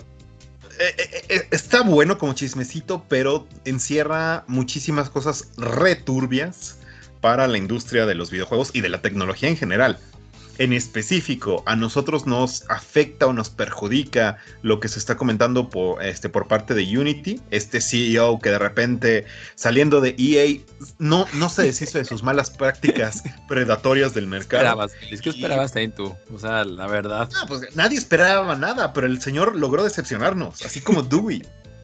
Entonces, no, e, está returbio. Eh, Unity, para aquellos desarrolladores, ya sean empresas multinacionales como Niantic con Pokémon Go, o de repente un dev solitario que está terminando su, carrera de desarrollo de, software y está haciendo un proyecto de pasión que en, él solito lo está ejecutando, eh, podían comprar la licencia para trabajar con esta herramienta, con el motor, de, motor gráfico de Unity, ese es el nombre, este, que también obviamente da nombre a la compañía este, y con eso ya tenías los recursos para hacer un videojuego. Si tú le sabes a la programación, podrías contratar una licencia de Unity para poder utilizar ese, e, esa plataforma y pues tú empezar a crear algo con esas herramientas. Prácticamente ese era el modelo que ha venido trabajándose desde hace mucho tiempo. Eventualmente instauraron un tipo de sistema como de, como de recompensas. Entonces, mientras más exitoso fuera tu, juego, pues más este, repente te podían, este, te podía costar como que las franquicias. Es como todas estas suscripciones premium que de repente para tener más herramientas o más funcionalidades, pues pagas un poquito más. Normalmente si eres una desarrolladora de videojuegos pues bastante más grande, con más capital, con una empresa a la cual le puedas estar pues, succionando dinero, eh, no hay tanto problema y las versiones personales eh, eran muy útiles para estos proyectos este, un poco más que, se hacen por pasión o por amor al, arte en lugar de, de meramente negocios. El cambio que recientemente en los últimos días se instauró por parte del nuevo CEO de Unity es que de manera incluso retroactiva, cada vez que un usuario descargue el archivo de tu juego, se va a ir sumando una pequeña cuota, una tarifa. Esta tarifa no es única, es depende de un montón de factores de qué tamaño sea el, ingreso que el sistema de Unity registra cuando estás este, pues, poniendo tu juego al mercado, qué tan exitoso es, este, el nivel de ingresos que tenga la persona o la asociación que contrató la licencia para utilizar Unity, el motor de Unity, eh, la región geográfica del mundo donde estás, y hay como que varios temas, ¿no? Aquí el gran problema es incluso juegos que ya son exitosos, que ya han sido descargados millones de veces, van a ser cobrados de manera retroactiva este impuesto. ¿Y cuál es el problema? Como Unity es, se contrata una licencia y esta licencia en sus términos de uso tiene la oportunidad de que la empresa de Unity simplemente haga cambios en, el moneda, en la manera de del esquema de pagos y en las decisiones que va tomando, pues simplemente está abusando de este poder hasta cierto punto, ese es el consenso general, y pues te digo, de manera retroactiva, estos juegos que han sido descargados millones de veces, pues van a, les toca pagar o les va a tocar pagar un dineral a partir de que esta modificación entre en funciones. ¿Qué tipo de juegos, de qué calaje estamos hablando? Pokémon Go es un juego desarrollado con Unity. Genshin Impact es un juego desarrollado por Unity. Eh, indies más recientes como Cult of the Lamb es un juego desarrollado por Unity. Eh, la gente de Overpixel, no sé si te acuerdas, Arthur, ellos desarrollan con Unity, es un estudio paisa aquí, Mexa. Entonces, esta iniciativa está diseñada para, según la, justificación de, de, este CEO, pues para sacar más dinero de los juegos que son más exitosos. ¿Cuál es el problema? Si de repente tú fuiste un desarrollador que tu proyecto pasión despegó, la rompió, hizo una barbaridad, híjole, ¿qué crees? Tu juego que es gratuito, te van a cobrar por cada descarga que haya tenido. ¿Qué es lo que están diciendo muchos desarrolladores? Simplemente van a bajar de la nube de las plataformas estos juegos porque dejarlos en el mercado de manera retroactiva va a hacer que Unity les cobre todas estas regalías este, cobradas a perpetuidad y, y pues es returbio. Hay muchísimo, casi todos los estudios desarrolladores indies medio pequeños y medianos han estado sacando comunicados para decirle a Unity que, para apelar a, Unity, que reconsidere la, la, situación, que no lo haga, que no que, le dé algún tipo de cambio, porque es muy predatorio como concepto lo que están este, trayendo sobre la mesa. Y obviamente le va a pegar sobre todo a aquellos desarrolladores pequeños. Porque incluso la manera de contar cuánto le debes pagar a Unity por, cada descarga, te digo, es variable. Es como la tarifa dinámica del Uber, algo así. Mientras más grande sea la empresa que contrató la licencia, menos les va a cobrar. Y si tu juego va a ser como super mega hiper millonario y descargado miles de millones de veces, tipo, se me ocurre Pokémon Go, la cantidad por descarga que va a cobrar Unity va a ser menor que la que le van a cobrar a un estudiante que sacó su juego pasión, utilizar el mismo concepto, y que pues de repente la rompió y que lo descargaron a lo mejor un par de millones de veces. Entonces, pues muchísima gente está pues muy en contra de la decisión. Eh, yo creo que en la, en la edad moderna, en los últimos años de hecho, solo han habido dos empresas que se han querido suicidar de, tanta, de, esta manera tan terrible, que son en este caso Unity y Twitter desde que Elon Musk lo o bueno, X. Estas dos empresas hicieron todo lo posible por dispararse en el pie porque a sus clientes o, la, principal manera de, conseguir dinero y fondos y recursos este, de cada una pues acaban de destruir la confianza que sus clientes, que su mercado, que, lo que, los que le daban dinero, este, pues, eh, eh, tenían sobre ellos. Entonces, sin confianza para que Unity en el futuro ejerza este tipo de políticas de manera completamente unilateral y que afecte a gente que lleva años ya después de haber terminado un proyecto y pues a lo mejor ya están trabajando en otra cosa, eh, pues le va a dar para para adelante. El consenso general que ahorita está en los, eh, en los desarrolladores es que si estás trabajando en plataforma Unity, eh, con el motor de Unity, y estos no cambian de decisión, pues tienes toda la culpa de lo que te pueda pasar si sigues desarrollando bajo este motor. Hay muchas otras opciones, bueno, no hay muchas otras, pero hay otras opciones en el mercado que mm, son igualmente populares. Unreal es una de ellas, EA ves que tiene esta gente de Frostbite, y hay otros motores como un poquito más de nicho, más básicos, y hay otros más pros que se utilizan para pues, pues, también para desarrollar videojuegos, entre otras funcionalidades. Porque Unity, el motor de Unity, ayuda también a otro tipo de sistemas. Entonces, para sistemas de, geolocalización y de comunicaciones. Entonces, no importa de qué manera tú estás trabajando el producto que hayas desarrollado con Unity, cada vez que ha sido descargado, la empresa te va a hacer un recargo y pues ahí está pues buena parte de la manera de salir a flote de muchos estudios, principalmente medianos, pequeños, porque simplemente si tu juego tuvo éxito, ya valiste. Probablemente Unity te obligue a entrar en la bancarrota por todo el dinero que dice que debes de hoy para mañana. Entonces, returbio, Arthur. una tragedia terrible. Pues vas a obligar al estudiante que está sacando su juego a, obligarlo a meter monetización en su juego. Mote, que sí, porque justamente su licencia personal. ¿no? para, ya ni siquiera para ganar dinero, simplemente para salir adelante. O sea, para, para mantenerse tablas con el juego. Espérate, eso está medio feo, ¿no? No, ni así. Se supone que debería haber una manera de asegurar que si tu juego no es suficientemente exitoso o tú como propietario de la licencia, o bueno, como eh, cliente, usuario de la licencia, no tienes cierto nivel adquisitivo, no te deberían cobrar. ¿Cuál es el problema? Casos específicos de juegos que de repente se volvieron un fenómeno, por ejemplo, Slenderman, este juego de creepypasta que estaba hace mucho tiempo, pues ahí te encargo que de repente eh, la gente que pueda, que pueda haberse beneficiado, pues ahorita tendría que pagar una millonada solo por una decisión que ahorita acaba de tomar Unity de algo que hace 10 años salió al mercado. Entonces, muy mal, la verdad, todo, todo, esto. Y la gente está perdiendo la confianza en Unity. Y hay un montón de juegos que ahorita venían y vienen en camino, siguen cocinándose, que no saben cómo va a estar la situación si de repente Unity no cambia de decisión o no modifica de alguna manera estas nuevas, estos nuevos términos de uso,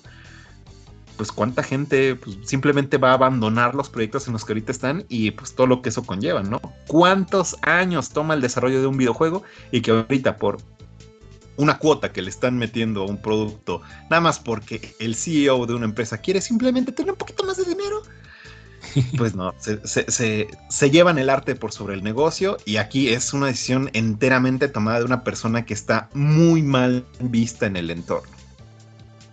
Sí, no, es, está, turbio porque no es tampoco tan sencillo que Pokémon Go, por ejemplo, siendo Niantic atrás, diga, va a migrar a otro motor o va a gritar, eh, migrar a otra plataforma. No, no, no, no, es tan sencillo como agarrar unas cosas de un lugar y ponerlas a otro, no bases de datos, programación, proyectos en turno, eh, la gente, ¿no? Pues tiene gente que está especializada en trabajar con Unity, entonces sí, sí, sí. está muy, muy canijo y ver qué, pues a ver qué, qué, ocurre, ¿no?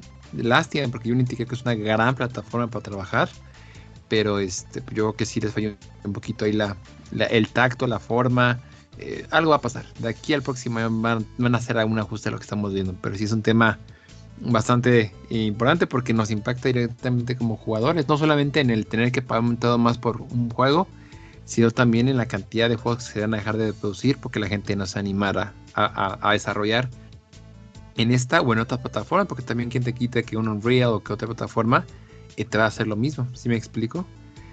no, no, no, y, te, te decía hace rato, la parte del chismecito, lo que está todavía peor y más turbio es que como CEO normalmente de una empresa de tecnología, te ofrecen ciertos beneficios junto con tu salario y tus beneficios y tus bonos. normalmente te ofrecen participación por medio de acciones. Un CEO tiene normalmente acciones de la empresa en donde está trabajando. ¿Qué es lo que hizo este señor? Y esto, pues obviamente hay personas que se dedican totalmente a estar viendo los movimientos en la bolsa de valores y, y shalala. Unos días antes de que él sacara esta iniciativa, la empujara y se publicara para advertir a partir de cuándo van a meter el cambio, vendió a sobreprecio las acciones que él tenía. Es decir, aquí incluso si la gente se pone demasiado quisquillosa y se encuentra una manera de reforzar esto, pudiera incluso tener repercusiones legales porque está haciendo manipulación de mercado. Porque él con información insider de, de algo que no es público, pues sacó todo el beneficio que podía de las acciones que tiene, de que vendió más bien, de la empresa a la que ahorita acaba de darle en la torre para la confianza con sus clientes. Entonces, es chismecito porque se nota que este señor es de esa gente, de esos eh, Scrooges que simplemente quieren joder al prójimo. Entonces, está, está bien turbio todo, todo está, este, la, información es apenas sumamente fresca y pues vamos a ver en qué detona esto. El, lo peor o la los más perjudicados pues van a ser justamente estos devs que no tienen los recursos para utilizar otro motor o que no tienen la formación de conocer de este, tan a fondo otro motor gráfico y pues todas las pérdidas este, que eso significa. Aquí perdemos todos, amigos. acuérdense, que, acuérdense que por ahí creo que al, creador de Sonic Store en la cárcel por hacer algo muy parecido ahí con las acciones de Sega. Entonces son temas muy, muy, muy delicados en la industria del gaming. Pero bueno, ya cerrando, mi estimado Luis, después de haber tocado el tema tan, tan delicado con la parte de Unity, un juego que yo no sé si se hizo en Unity, pero no me sorprendería que se hizo en Unity, Pokémon Sleep, la verdad que es de lo poquito que te puedo eh, contar que he jugado estos días, porque sí literal se juega y se juega durmiendo. Es un juego donde lo único que haces es poner tu celular o la pulserita, bueno, la, la pues, ¿qué no es pulsera? La Pokébola, vamos a llamarlo así, tal cual este que sacaban hace un Pokémon Go Plus Plus. La, Pokémon Go Plus Plus, que está bonita. ¿eh? Si le quitara la vibración, sería perfecta, honestamente. Es, una, es un muy buen autocatcher. y que te no sirve para hacer el sueño. Entonces tú te vas a acostar, pones tu eh, Pokémon Go Plus Plus al ladito de tu almohada y te va rastreando eh, las fases del sueño. Hay tres niveles diferentes: de un sueño muy profundo, una fase intermedia y una fase donde creo que está como que el cerebro muy, muy activo imaginando cosas. Entonces, ellos es, es este, creo que es un juego que pues es más una aplicación de salud que juega honestamente. Eh, porque la única forma que pues, puedes jugar es durmiendo. Y depende de ti dormirte a tus, a, tus horas normales, las horas que debes. Todo, todo el juego te lo va monitoreando. Eh, creo que sí es un juego que es muy agresivo en las microtransacciones. Honestamente es, es una gastadera. E incluso la tienda te limita el número de artículos que puedes eh, conseguir. Entonces Creo que el gran problema que tiene este juego justamente es eso, que pues tú quieres como cualquier juego de Pokémon, desde que yo tengo memoria, es capturar todos los Pokémon. O sea, esa es la, meta principal. Y a partir de ahí tú puedes poner objetivos individuales. Y aquí en el juego es muy complicado capturarlos a todos porque tú duermes, llegan los Pokémon a, a visitarte eh, al siguiente día y únicamente te dan una galleta, que es como una Pokébola, son la símil, para capturarlos y, en muchos casos ni siquiera es suficiente. Y ya si quieres comprar más, honestamente las microtransacciones están muy, muy agresivas y ni siquiera es como que los puedas comprar, te limitan, sabes que tienes 10 galletas en todo el mes. Entonces, eh, esa es mi gran queja. Creo que si fuera un juego un poquito más laxo en esos temas, eh, sería un gran juego. Las animaciones están muy bonitas. E insisto, te hace, te mejora la calidad de vida. Eso es algo que con Pokémon Go se lo sigo haciendo el día de hoy. Que es un juego que te invita a, moverte. O sea, sal de tu casa, sal de tu escuela, de tu trabajo y ve por el Pokémon que está en la esquina, en el parque, o, haz nuevos amigos, ¿no? Y este juego creo que te, te, invita a dormir mejor y hasta comer un poquito mejor por la parte de cooking que maneja, ¿no? Entonces, eh, pues digo, son sentimientos bien encontrados. Yo lo juego desde el día uno prácticamente, hace un par de noches no se me ha escapado ninguna sesión de sueño, pero pues lástima que es un juego que tiene mucho potencial, que pues ahí va a tener que estar jugando prácticamente diario, pero sí me quedo con la sensación de que pudo ser un poquito mejor. Pero de nuevo lo que decíamos, las ediciones de Capital que desarrolla estos juegos, pues está muy, muy, muy un poco, un poco difícil de entenderles, ¿no? ¿Por qué, deciden hacer así un juego, monetizarlo tanto y, pues arruinar una experiencia que podía ser muy buena como la de Pokémon Smile, ¿no? Donde ahí sí la monetización para lavarte los dientes pues, prácticamente no existe y es, la, es el mismo concepto de juego. Entonces, pues una, una pena, pero bueno, si están jugando Pokémon Sleep, ahí mándenme su, su código para poder agregarlos y que andemos haciendo investigaciones de sueño juntos. Y ya por último, mi estimado Luis, ya para cerrar así ya, la noche del día de hoy, que si hemos quedado una hora, llevamos casi hora y media, pero qué bueno, qué bueno. La verdad se disfruta mucho grabar contigo y con todo el equipo programas de noche de videojuegos. Y ya tuve el gusto de probar, después de una tragedia que una empresa por ahí se, se quiso clavar este dinero ajeno, eh, ya pude probar por fin el Analog Pocket. Ya después de años, ya pude probar esta consola con el dock. Eh, la estrené con un varios juegos de Game Boy con, eh, con Pokémon Pinball, hablando de, de, Pokémon. Si no lo has jugado, Luis, dátelo. O sea, te voy a conseguir una consola para que lo juegues. Porque qué bonito juegos Pokémon Pinball. Es una cosa hermosa y se le hace de menos de 20 años. Este, jugué por primera vez, Luis. A lo mejor tú lo a probar, que eres un poquito más grande que yo. Pero ya está a jugar su primer land en Game Boy. No. Yo, yo tampoco, lo, o sea, no, no tengo ningún apuro en decirlo. Es un juego, pues, del Game Boy de Tabique, o sea, del, no del Color, no del Pocket, no del Light. Game Boy, Game Boy. Exacto, del de cuatro baterías. Del de estas cuatro baterías te van a durar durante una, durante una tarde y te la tienes que ingeniar para que las optimices.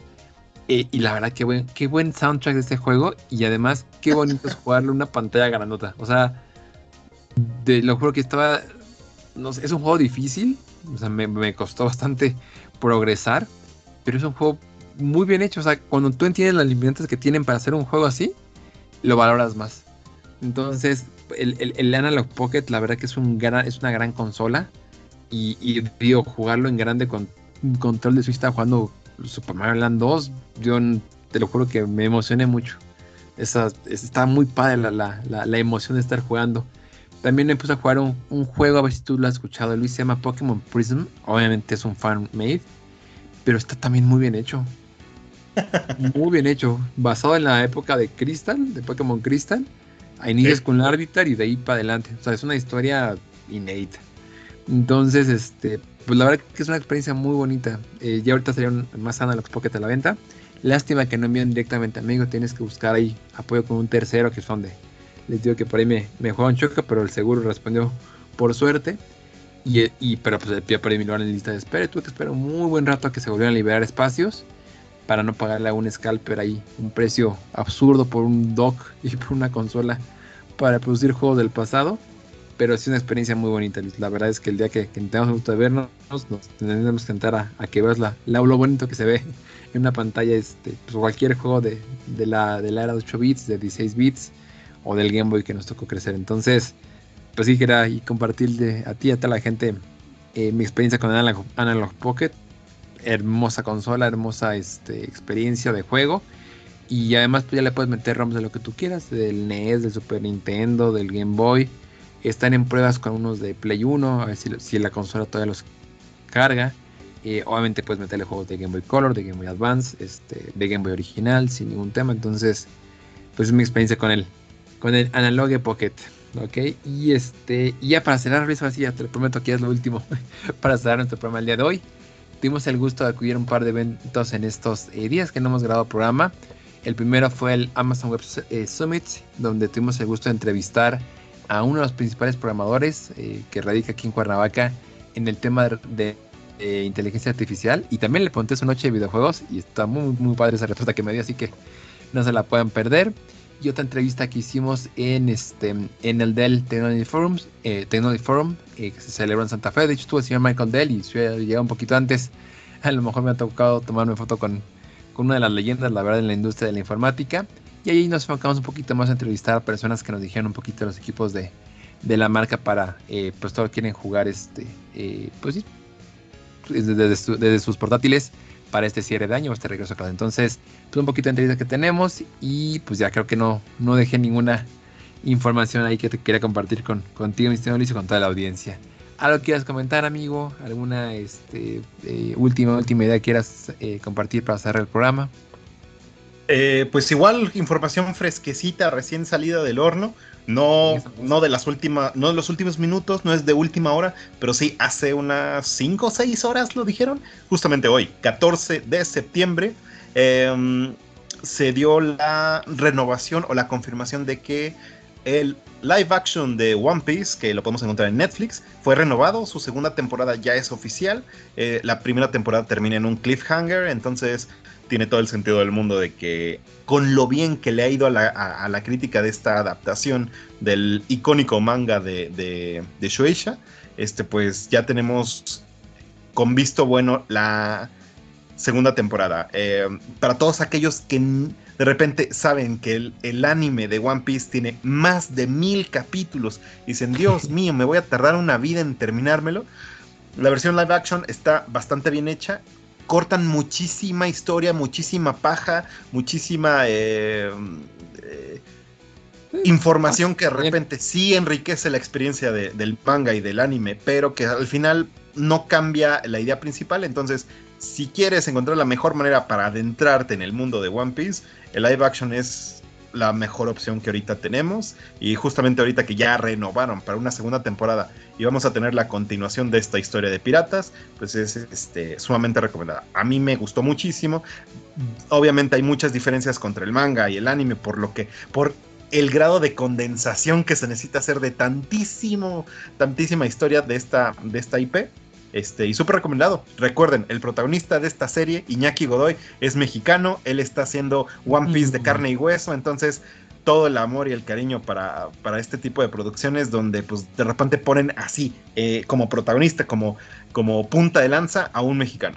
Y pues bastante bien hecho. O sea, este señor este chico nació para ser Luffy. en todas las entrevistas que ha dado, tanto el creador del, manga como la actriz de voz que lleva años haciendo la voz de, Luffy en japonés, todos dicen, es que tú eres Luffy, tú naciste para ser Luffy, tienes la cara, la actitud, la buena onda, es súper optimista, este, súper amiguero, entonces, muy bien Iñaki. Súper recomendado. One Piece en Netflix para los que se quieran echar un fin de semana de vincheada de Binge este, toda la primera temporada y pues a lo mejor el próximo año estaríamos viendo la segunda, quién sabe, todo depende de cómo vaya esto del, del sindicato de actores que sigue ahí este, su huelga, ¿no? Entonces, pues esa es mi recomendación, Arthur. Quien no haya visto One Piece y tenga la, la espinita, chequense live action, está muy bien hecho, muy bien trabajado y vale la pena. Qué padre, qué padre ver que son adaptaciones live action bien hechas. Digo, ¿quieres un dato random y bien random para cerrar el programa? Super random. ¿Te acuerdas de Dragon Ball Evolution? Otra película live action. ¿De un sí, sí, sí. ¿Cómo olvidarlo? Ese fue, grabada en, fue, grabada en Coahuila. o sea, Durango es parte de el lore de Dragon Ball. Ahí, te dejo esa, esa, esa, esa pelota botando en tu área. Se grabó en Coahuila.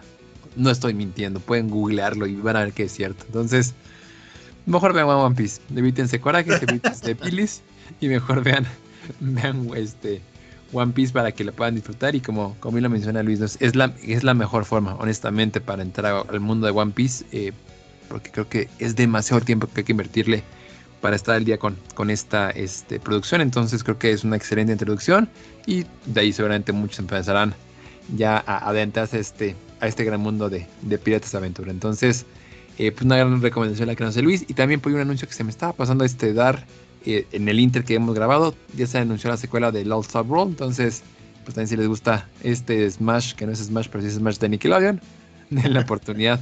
Ya también se estrena, eh, parece, parece, todavía no confirman la fecha, pero todo apunta que va a ser por ahí del, del mes de noviembre. Entonces, este está en Ember de Danny Phantom y eso ya va a ser mi nueva meme y, hasta waifu que no es waifu de este juego. Entonces, hoy andaremos jugando, amigo. Y bueno, mis tíos, pues qué gusto hablar contigo, de verdad. Es un, es un verdadero placer saber que estás bien y andar por acá hablando de videojuegos. Es una, es una dicha, la verdad, que nos da la vida durante estas dos, eh, tres horas de grabación. Eh, pues nuevamente muchas por, por, estar con nosotros. Si lo quieras compartirnos, tus redes sociales, tu canal de, de, viajes, este, o cualquier cosa que tú quieras compartirnos, el micrófono es todo tuyo, amigo. Eh, pues simplemente eh, para todos aquellos jalisquillos que por ahí nos estén escuchando, justo en estas semanas estamos, terminando de colgar en el canal de viajes, así como bien comentas Arthur, este, nuestro viaje de inicio de año por las tierras de Veracruz, pero nuestro siguiente destino va a ser cuatro lugares sumamente bonitos y chulos y, y súper recomendables para ir a visitar allá en su estado. Entonces, a los que gusten, ahí pásense. Este, mi canal en YouTube es Jacken Viajero. Em, en las páginas, eh, eh, seguramente si se meten a, Nación Pix, ahí vamos, van a encontrar mi contacto en Twitter, mi contacto de otros lados. Entonces de ahí pueden dirigirse hacia el canal. Porque ahí anduvimos por tierras jalisquillas y nos la pasamos sumamente bien. Digo, ahorita estamos terminando de darle salida al viaje de, la, eh, por tierra jarocha. Pero después siguen ustedes, Jalisquillos. Mm. Sí, la verdad que tu canal es muy bonito y este, insisto a todos los que eh, no tenemos la posibilidad de, viajar o, que no conocemos tanto México, es un excelente, excelente eh, eh, atajo para conocer un poquito más de nuestro país. Y insisto, pues está, padre, ¿no? Y está de repente planeado, sabes que mejor el día de mañana nos organizamos y, y, este sale alguna, alguna aventura para conocer este lugar que no conocías a ti. Entonces, y también tus viajes internacionales son una Así que, por favor. Sí, sí, que justamente, no te había comentado, la próxima semana yo salgo, voy a estar, para todos aquellos que no están aquí en México, no son jalisquillos, este, vamos a estar haciendo un recorrido de dos semanas por Italia, entonces, pues también eso a lo mejor ya llega hasta el otro año, pero justo antes de una fecha importante que tenemos ahorita pactada en octubre, ya vamos a estar de vuelta. Pero sí, toca Italia el siguiente. Busca a Mario Bros por ahí, sé que lo vas a encontrar si le echas ganas en una plomería. Mira, con una pizza me, doy por bien servido. No, pero qué bueno, bien, bien merecido. Pues muchas gracias a todos por escucharnos. Un fuerte abrazo a, Gris que, este, y a buen Jerry que nos pueden acompañar el día de hoy. Pero bueno, sé que ahí andan escuchándonos. Y a toda la gente que nos escucha, de verdad que en repeticiones. Yo les agradezco mucho cuando veo que por día, por día se conectan personas a, escuchar un programa que se grabó hace cuatro, cinco, seis semanas. Es, es bien bonito ver que, andan por acá escuchándonos y, y viéndonos. La verdad que que son, sean siendo bienvenidos eh, eh, como parte de la familia de Nación Pix. Cuídense mucho, les mandamos un fuerte abrazo a la distancia, jueguen muchos videojuegos y yo creo que nos vamos a ver más pronto en la próxima noche de videojuegos. Algo, algo por ahí me dice que en octubre se nos viene una muy buena noche de videojuegos. Cuídense mucho todos, que tengan un excelente, excelente mes patrio y nos estamos viendo muy pronto por acá. Un abrazo de. Bye. Amigos de Nación Pix, estamos aquí con Memo Doring. La verdad, acabamos de terminar una muy buena conferencia. Aprendimos mucho sobre ya y sobre todo lo que es Amazon en esos temas. Mi estimado Memo, ¿cómo estás? Muy buenas tardes. Muy bien, muchas gracias. ¿Y cómo estás tú? La verdad, emocionado. La verdad, porque este tipo de eventos nos aprende mucho, conoce a mucha gente bien interesante y bueno, ve así una miradita al futuro, que eso siempre nos emociona a todos los que somos fanáticos de esto, este Memo. Antes de hablar de tecnología, hablar de lo que estás eh, trayendo el día de hoy, cuéntanos un poquito de ti, qué es lo que es en Amazon, cómo llegaste a Amazon, un poquito para que la gente conozca quién es Memo. Sí, mira, yo trabajo en un área que se llama relación con desarrolladores y lo que hacemos es crear contenido, ya sea blogs, videos, etcétera, etcétera, para desarrolladores. Yo por profesión soy ingeniero de software, es eh, lo que estudié. Estudié aquí en México, yo soy originario de Cuernavaca, pero ya tengo más de nueve años en Amazon, de los cuales la gran mayoría han sido en Seattle. Eh, y bueno, tengo como 15 años en la industria. Obviamente, si me escuchan hablar, soy mexicano, entonces eh, por eso estoy aquí el día de hoy. Obviamente me encanta estar aquí en mi país, ¿no?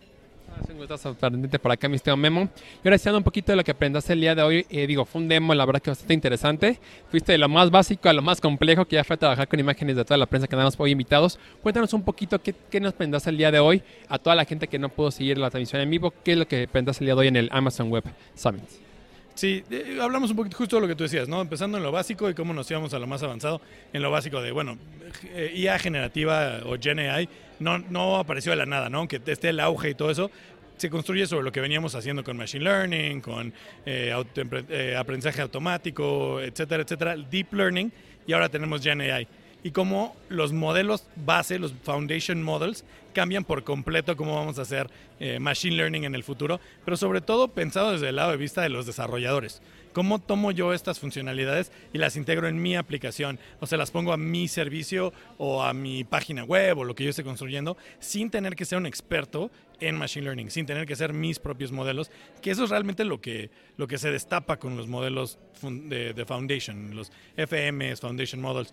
Nosotros tenemos el modelo Titan de Amazon, tenemos el, eh, en nuestros servicios, tenemos partnership también con Anthropic, que hace un modelo que se llama Claude, eh, con Stability AI, que hace un modelo de Stable Diffusion, y con eh, AI21, que hace unos modelos Jurassic, y son algunos son para generar texto, otros son para generar imágenes en base a texto o lo que les enseñé hoy, que era también cómo generar imágenes en base a imágenes y crear ahí algunas cosas creativas con sus mascotas.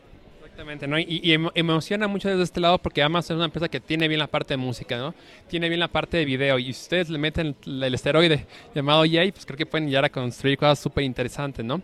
Eh, hablaban en la conferencia de 20 años que llevan trabajando con la tecnología. Me gustaría vivir tres tiempos. ¿Cómo era esto hace 20 años?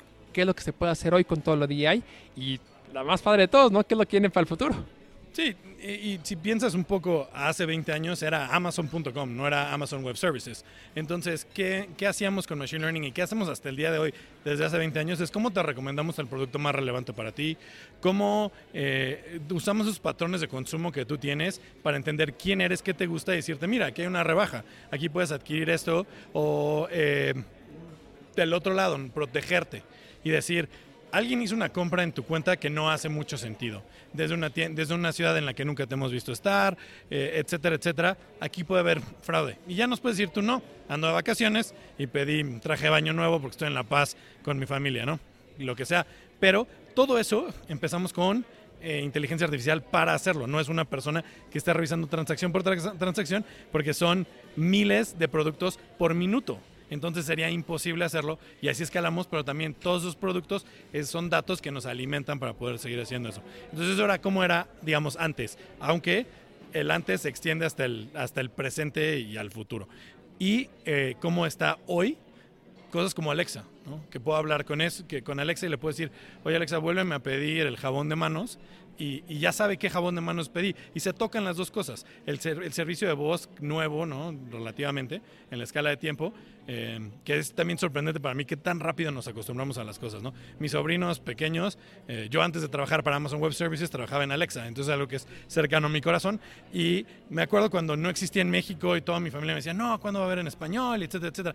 Y ahora para mi sobrina que tiene eh, 8 años es lo más natural. Y si llega a una casa y no hay cómo pedirle su canción favorita, algo está mal, ¿no? Entonces, hablar con computadoras es bien complicado, pero ya lo hemos internalizado, ¿no? Entonces, eso es, un poco lo de, lo actual, ¿no? Como, lo pienso yo. Y, y, y GenAI, ¿no? Lo que viene ahora, que es generar contenido en base a, repositorios de información muy, muy grandes, generar nuevos textos, nuevas imágenes, nuevos sonidos, pero sobre todo como una herramienta para desatar la creatividad de alguien más. Yo no veo un escenario donde una máquina pueda reemplazar lo que hace eh, alguien, ¿no? Yo como programador, hay muchas herramientas que ya no nos dio tiempo de, que vieran hoy para generar código y las uso todo el tiempo, pero no tengo miedo de que me va a reemplazar. Lo que, lo que me ayuda es a ser más rápido, ser más productivo. Entonces, si me voy a tardar una hora en hacer algo simple, ahora me voy a tardar 15 minutos o media hora.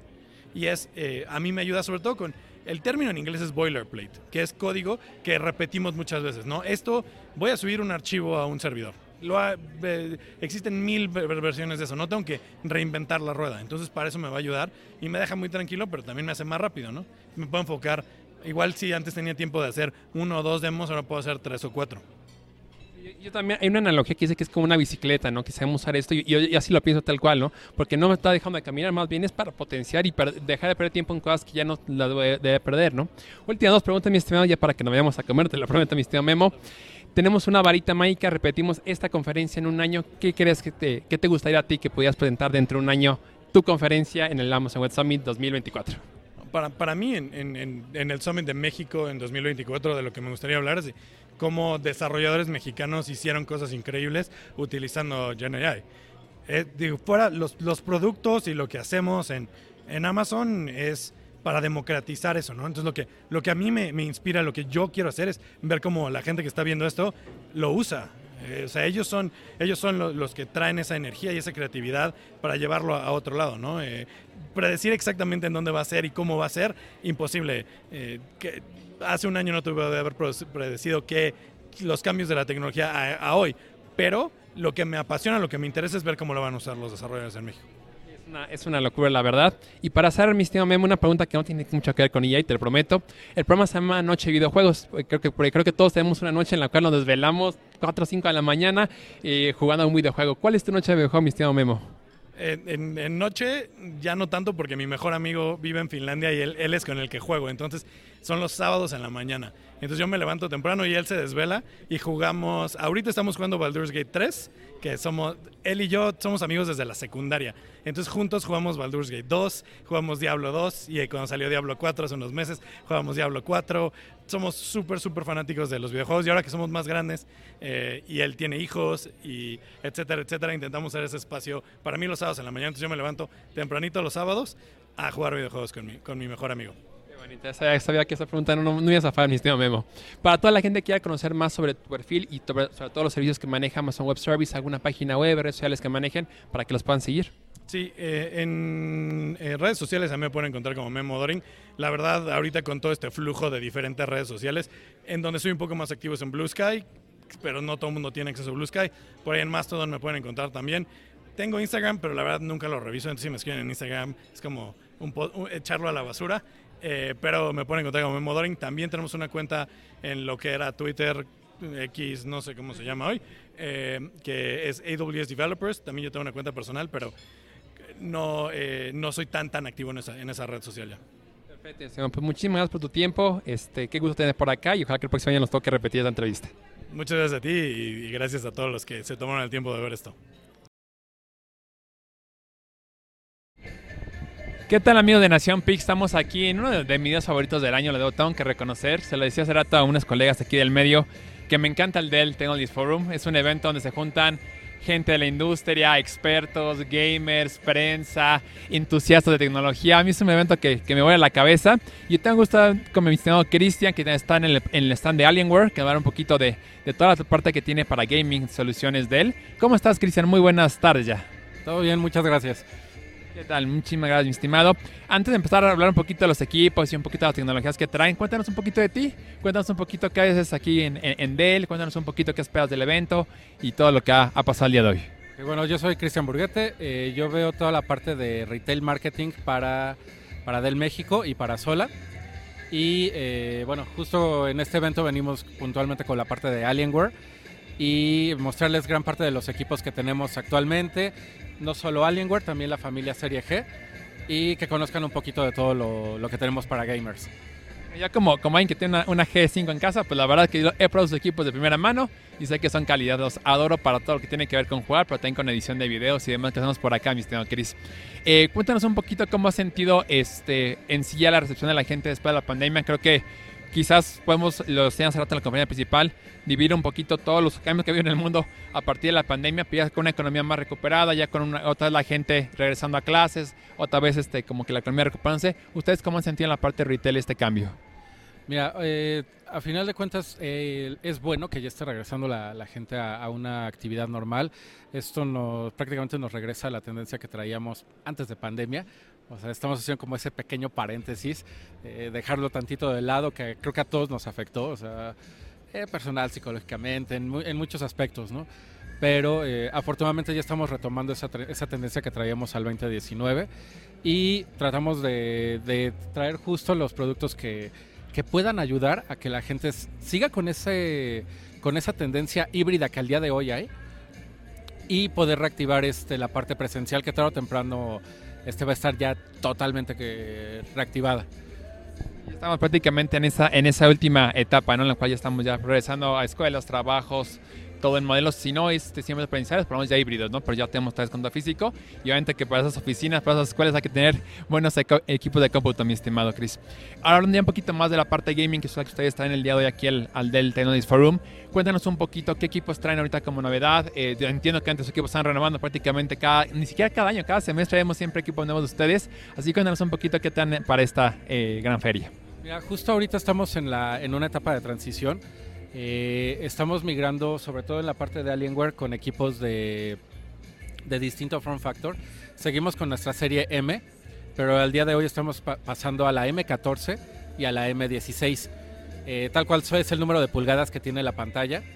Y la parte de la M, eh, también tenemos la serie X, que es la X14 y X16. Eh, estas son mucho más delgadas, las X, y la serie M es este, un poquito más robusta, pero tiene cierta escalabilidad que te ayuda con, con el producto. Algo adicional que ahorita también este, lo, lo podemos ver en vivo es la, de, la, de la familia Dell, la G5530.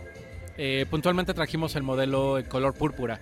De hecho trae tres colores, ahorita que la vez está increíble, o sea, trae un púrpura lila y un color aqua eh, con el teclado retroiluminado.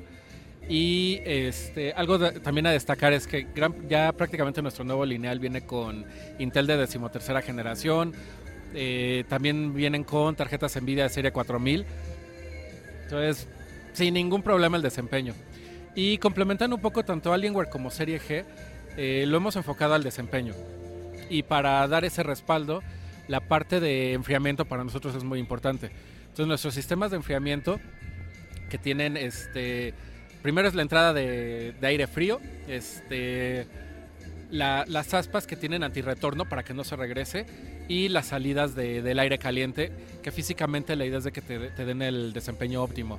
Entonces Alienware tiene este sistema que se llama Cryotech y Serie G trae un sistema extremadamente similar prácticamente es, es el mismo está muy inspirado en la parte de Cryotech de Alienware. Entonces la verdad nos viene mucho para ayudar toda la, la gama de produ- de productos que tenemos, eh, tanto Alienware de mobile, tanto la serie G de, de Dell y nuestra, nuestra estrella que es la Alienware Aurora. Eh, actualmente ahorita tenemos la, la R15 y eh, esta en particular que trajimos de demo es una Core i9 decimotercera con tarjeta 4090. Entonces traemos el top del top que vas a encontrar en, en el mercado. En China de piel, yo te vas a hablar y, ah, me emociona mucho esto, mi estimado Cristian. Ya me, ya me descubriste como un entusiasta de todo esto, ¿no? Este, y justamente quiero hablar de esa parte, ¿no? Bueno, vamos, son muchos temas. Arrancamos primero la parte del enf- del enfriamiento que me llama mucho la atención. Yo siempre he dicho que el polvo y, el calor son los peores enemigos porque puedes tener la mejor tarjeta gráfica, puedes tener el mejor procesador, el equipo más bonito, pero si lo tienes sobre, este, o sea, si, si pones sobre creo que incorrecto o está muy caliente, pues nomás nunca va a funcionar, ¿no?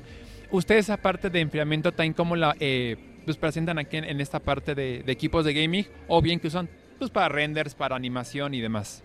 Pues mira, eh, obviamente estos equipos te sirven mucho para, para ese tipo de, de desempeño. O sea, una, digo, sin, sin llegar a las tarjetas cuadro de Nvidia, digo, que son muy dedicadas para esa parte, pero hablando de las tarjetas RTX, te dan un excelente desempeño. Y justo lo que decías es muy importante, la parte del polvo, eh, el sistema que tenemos de antirretorno, no solo para evitar que regrese el, el aire, el aire caliente que no se regrese, sino también la parte del polvo. Entonces tú lo que haces es empezar a sacar todo el polvo que vaya entrando y tratar de evitar que se regrese nuevamente.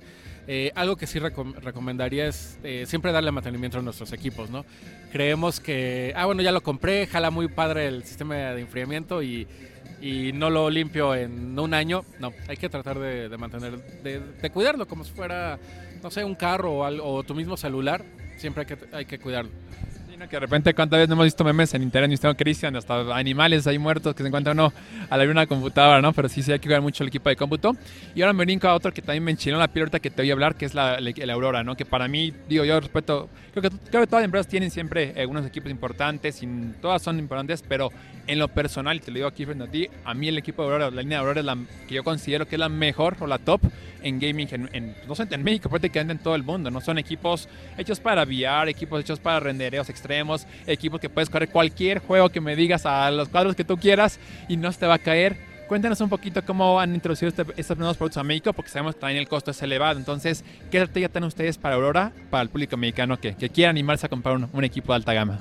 Mira, al final de cuentas, todo- todas las partes, todo, todo lo de Aurora, bueno, de hecho, todos nuestros equipos, Serie M, Serie G, todas esas te van a servir para VR, todas te van a servir para juegos, todas te van a servir para producto para alto desempeño. ¿Qué tiene en particular Aurora? Que uno son procesadores de, alto desempeño y es de escritorio. Entonces, no es lo mismo tu sistema de enfriamiento en una laptop, que obviamente es reducido, etcétera, al sistema de enfriamiento que vas a tener en una, en una desktop, que tiene mucho más espacio, mejores disipadores, bueno, disipadores más grandes, no mejores, más grandes. Y también eh, el sistema de enfriamiento ya puede ser por aire o puede ser líquido, eso también lo puedes solicitar en las, en las Aurora. El- habla- hablándote de qué es lo que traen, son, tra- traemos varias versiones dependiendo de, este, de la oferta que tengamos tanto en retail como en distribuidores o dentro de la página del .com. Pero este, prácticamente nuestra más básica, digamos que es un Core i7. Eh, ya ahorita todas las nuevas ya vienen con la, con la, con la familia 4000 de, de Nvidia. Y eso es algo también a destacar. No solo es este, que tienes mucho más espacio, sino que también la tarjeta gráfica no es la versión de, de mobile. Es una versión, creo que todos la hemos visto, es un... Es una, ajá, es, es una pieza muy grande. Entonces, que tú puedas aprovechar el PCI más una fuente de poder de, de más de 1000 watts, definitivo te, te va a dar el desempeño.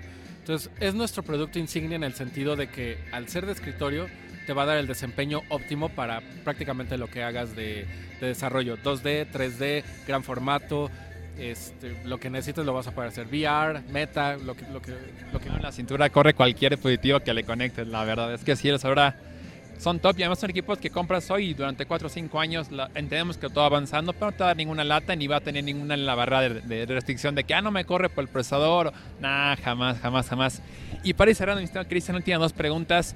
Eh, el día de hoy tuvimos una sorpresa, la verdad que no esperábamos, pero vino el señor Michael Dell, que es leyenda. Yo se lo decía a un colega, para mí me emociona mucho ver a Michael Dell a esta distancia porque, digo, pues son hombres que han quedado a lo largo de la historia, ¿no? Y creo que Dell y, y Michael específicamente se han ganado ese lugar, ¿no? Eh, ¿A ti qué impresión te deja Michael Dell y, y saber, ¿no? Pues que todavía siguen eh, con nuevos proyectos, a pesar que es una empresa que ya bastantes años, todavía siguen innovando y todavía lo ves con energía del señor y, y a todo su equipo de trabajo. Okay. Eh, mira, es, es, un gusto verlo, conocerlo, verlo en persona, es, es distinto, o sea...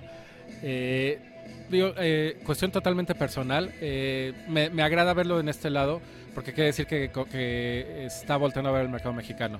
Entonces, eh, ese es en resumen, o sea, dándote como muy, muy, muy puntual qué es lo que yo percibo. Este, me, me agrada mucho porque quiere decir que es esa parte de, de apoyo que nosotros recibimos de, de nuestro fundador. No, Michael, la verdad que es, es, una figura y como tú dices, contagia, contagia buen optimismo y es bonito verlo. Como decían, México, estamos aquí en Santa Fe y tenía al señor de la 10 metros de distancia una experiencia que, que, pocos pueden contar y, ojalá que el próximo año que se repita el foro tengamos a gusto de tener por acá. Y para hacer, mi estimado Cristian, una pregunta que no tiene que ver, bueno, que tiene que no tiene que ver con computadoras, con gaming. El programa se llama Noche de Videojuegos. Entonces a todos los entrevistados le preguntamos alguna noche de videojuegos épica que has tenido, puede ser en un equipo de él, puede ser a lo mejor cuando estabas más joven en alguna, en alguna televisión, alguna noche de videojuegos que tú recuerdas con mucho cariño, mi estimado Chris, ya sonreíste, ya te acordaste de alguna. Fue hace ya muchos años y te estoy hablando de Age of Empires 2. eh, justo en la, computadora me quedé cerrando una campaña. Ese día, esa noche no dormí. O sea, estuve 16 horas pegado jugando Age of Empires 2. Y fue un nivel, un nivel obsesión porque hasta que no acababa el mapa, hasta que no veía ningún puntito de otro color, así de, o sea, siendo yo los azules, todo lo rojo no podía existir. Esa fue una de las campañas que más recuerdo, porque lo disfruté, o sea, me gustó estar viendo y acabar con todo, así me, me, lo disfruté mucho. Y Action Fair, que juegazo, que además la, la, edición nueva, la definitiva, también se la pueden comprar, cómprenla y corran en un equipo de, de Alienware, va a ser una cosa diría Enrique Ley, es una experiencia casi religiosa. Entonces, mi estimado Chris, qué gusto tenerte por acá. Gracias por estos minutos que nos regalas. Eh, a toda la gente que de verdad tenga la oportunidad de comprar un equipo gaming, se los digo de primera mano. O sea, no, no, no nadie nos sponsorea. Busquen opción de él. La verdad, son muy buenos equipos en diseño, calidad, performance y precio también son muy competitivos. Así que, pues muchas gracias, Chris. Toda la gente que busca información, eh, páginas de internet que manejen, redes sociales de Dell, ¿nos puedes compartir? Eh, mira, gran parte de los productos los van a poder encontrar directo en Dell.com y este, también tanto en distribuidores como en retail los van a poder encontrar. Eh, mismo caso, yo sí reitero, tanto una Alienware como una Dell G te van a dar excelente rendimiento para no solo juego, sino también para trabajo y para casa. No son excelentes opciones, la verdad se los digo instantáneamente de primera mano. Chris, muchísimas gracias y nos vemos próximamente este, por acá jugando con los equipos de Dell, de la serie G y todo lo que están aquí en la oferta en Santa Fe. Muchas gracias a ti, hasta luego. Gracias por dejarnos jugar a tu lado en esta noche de videojuegos. Nos escucharemos en el próximo episodio.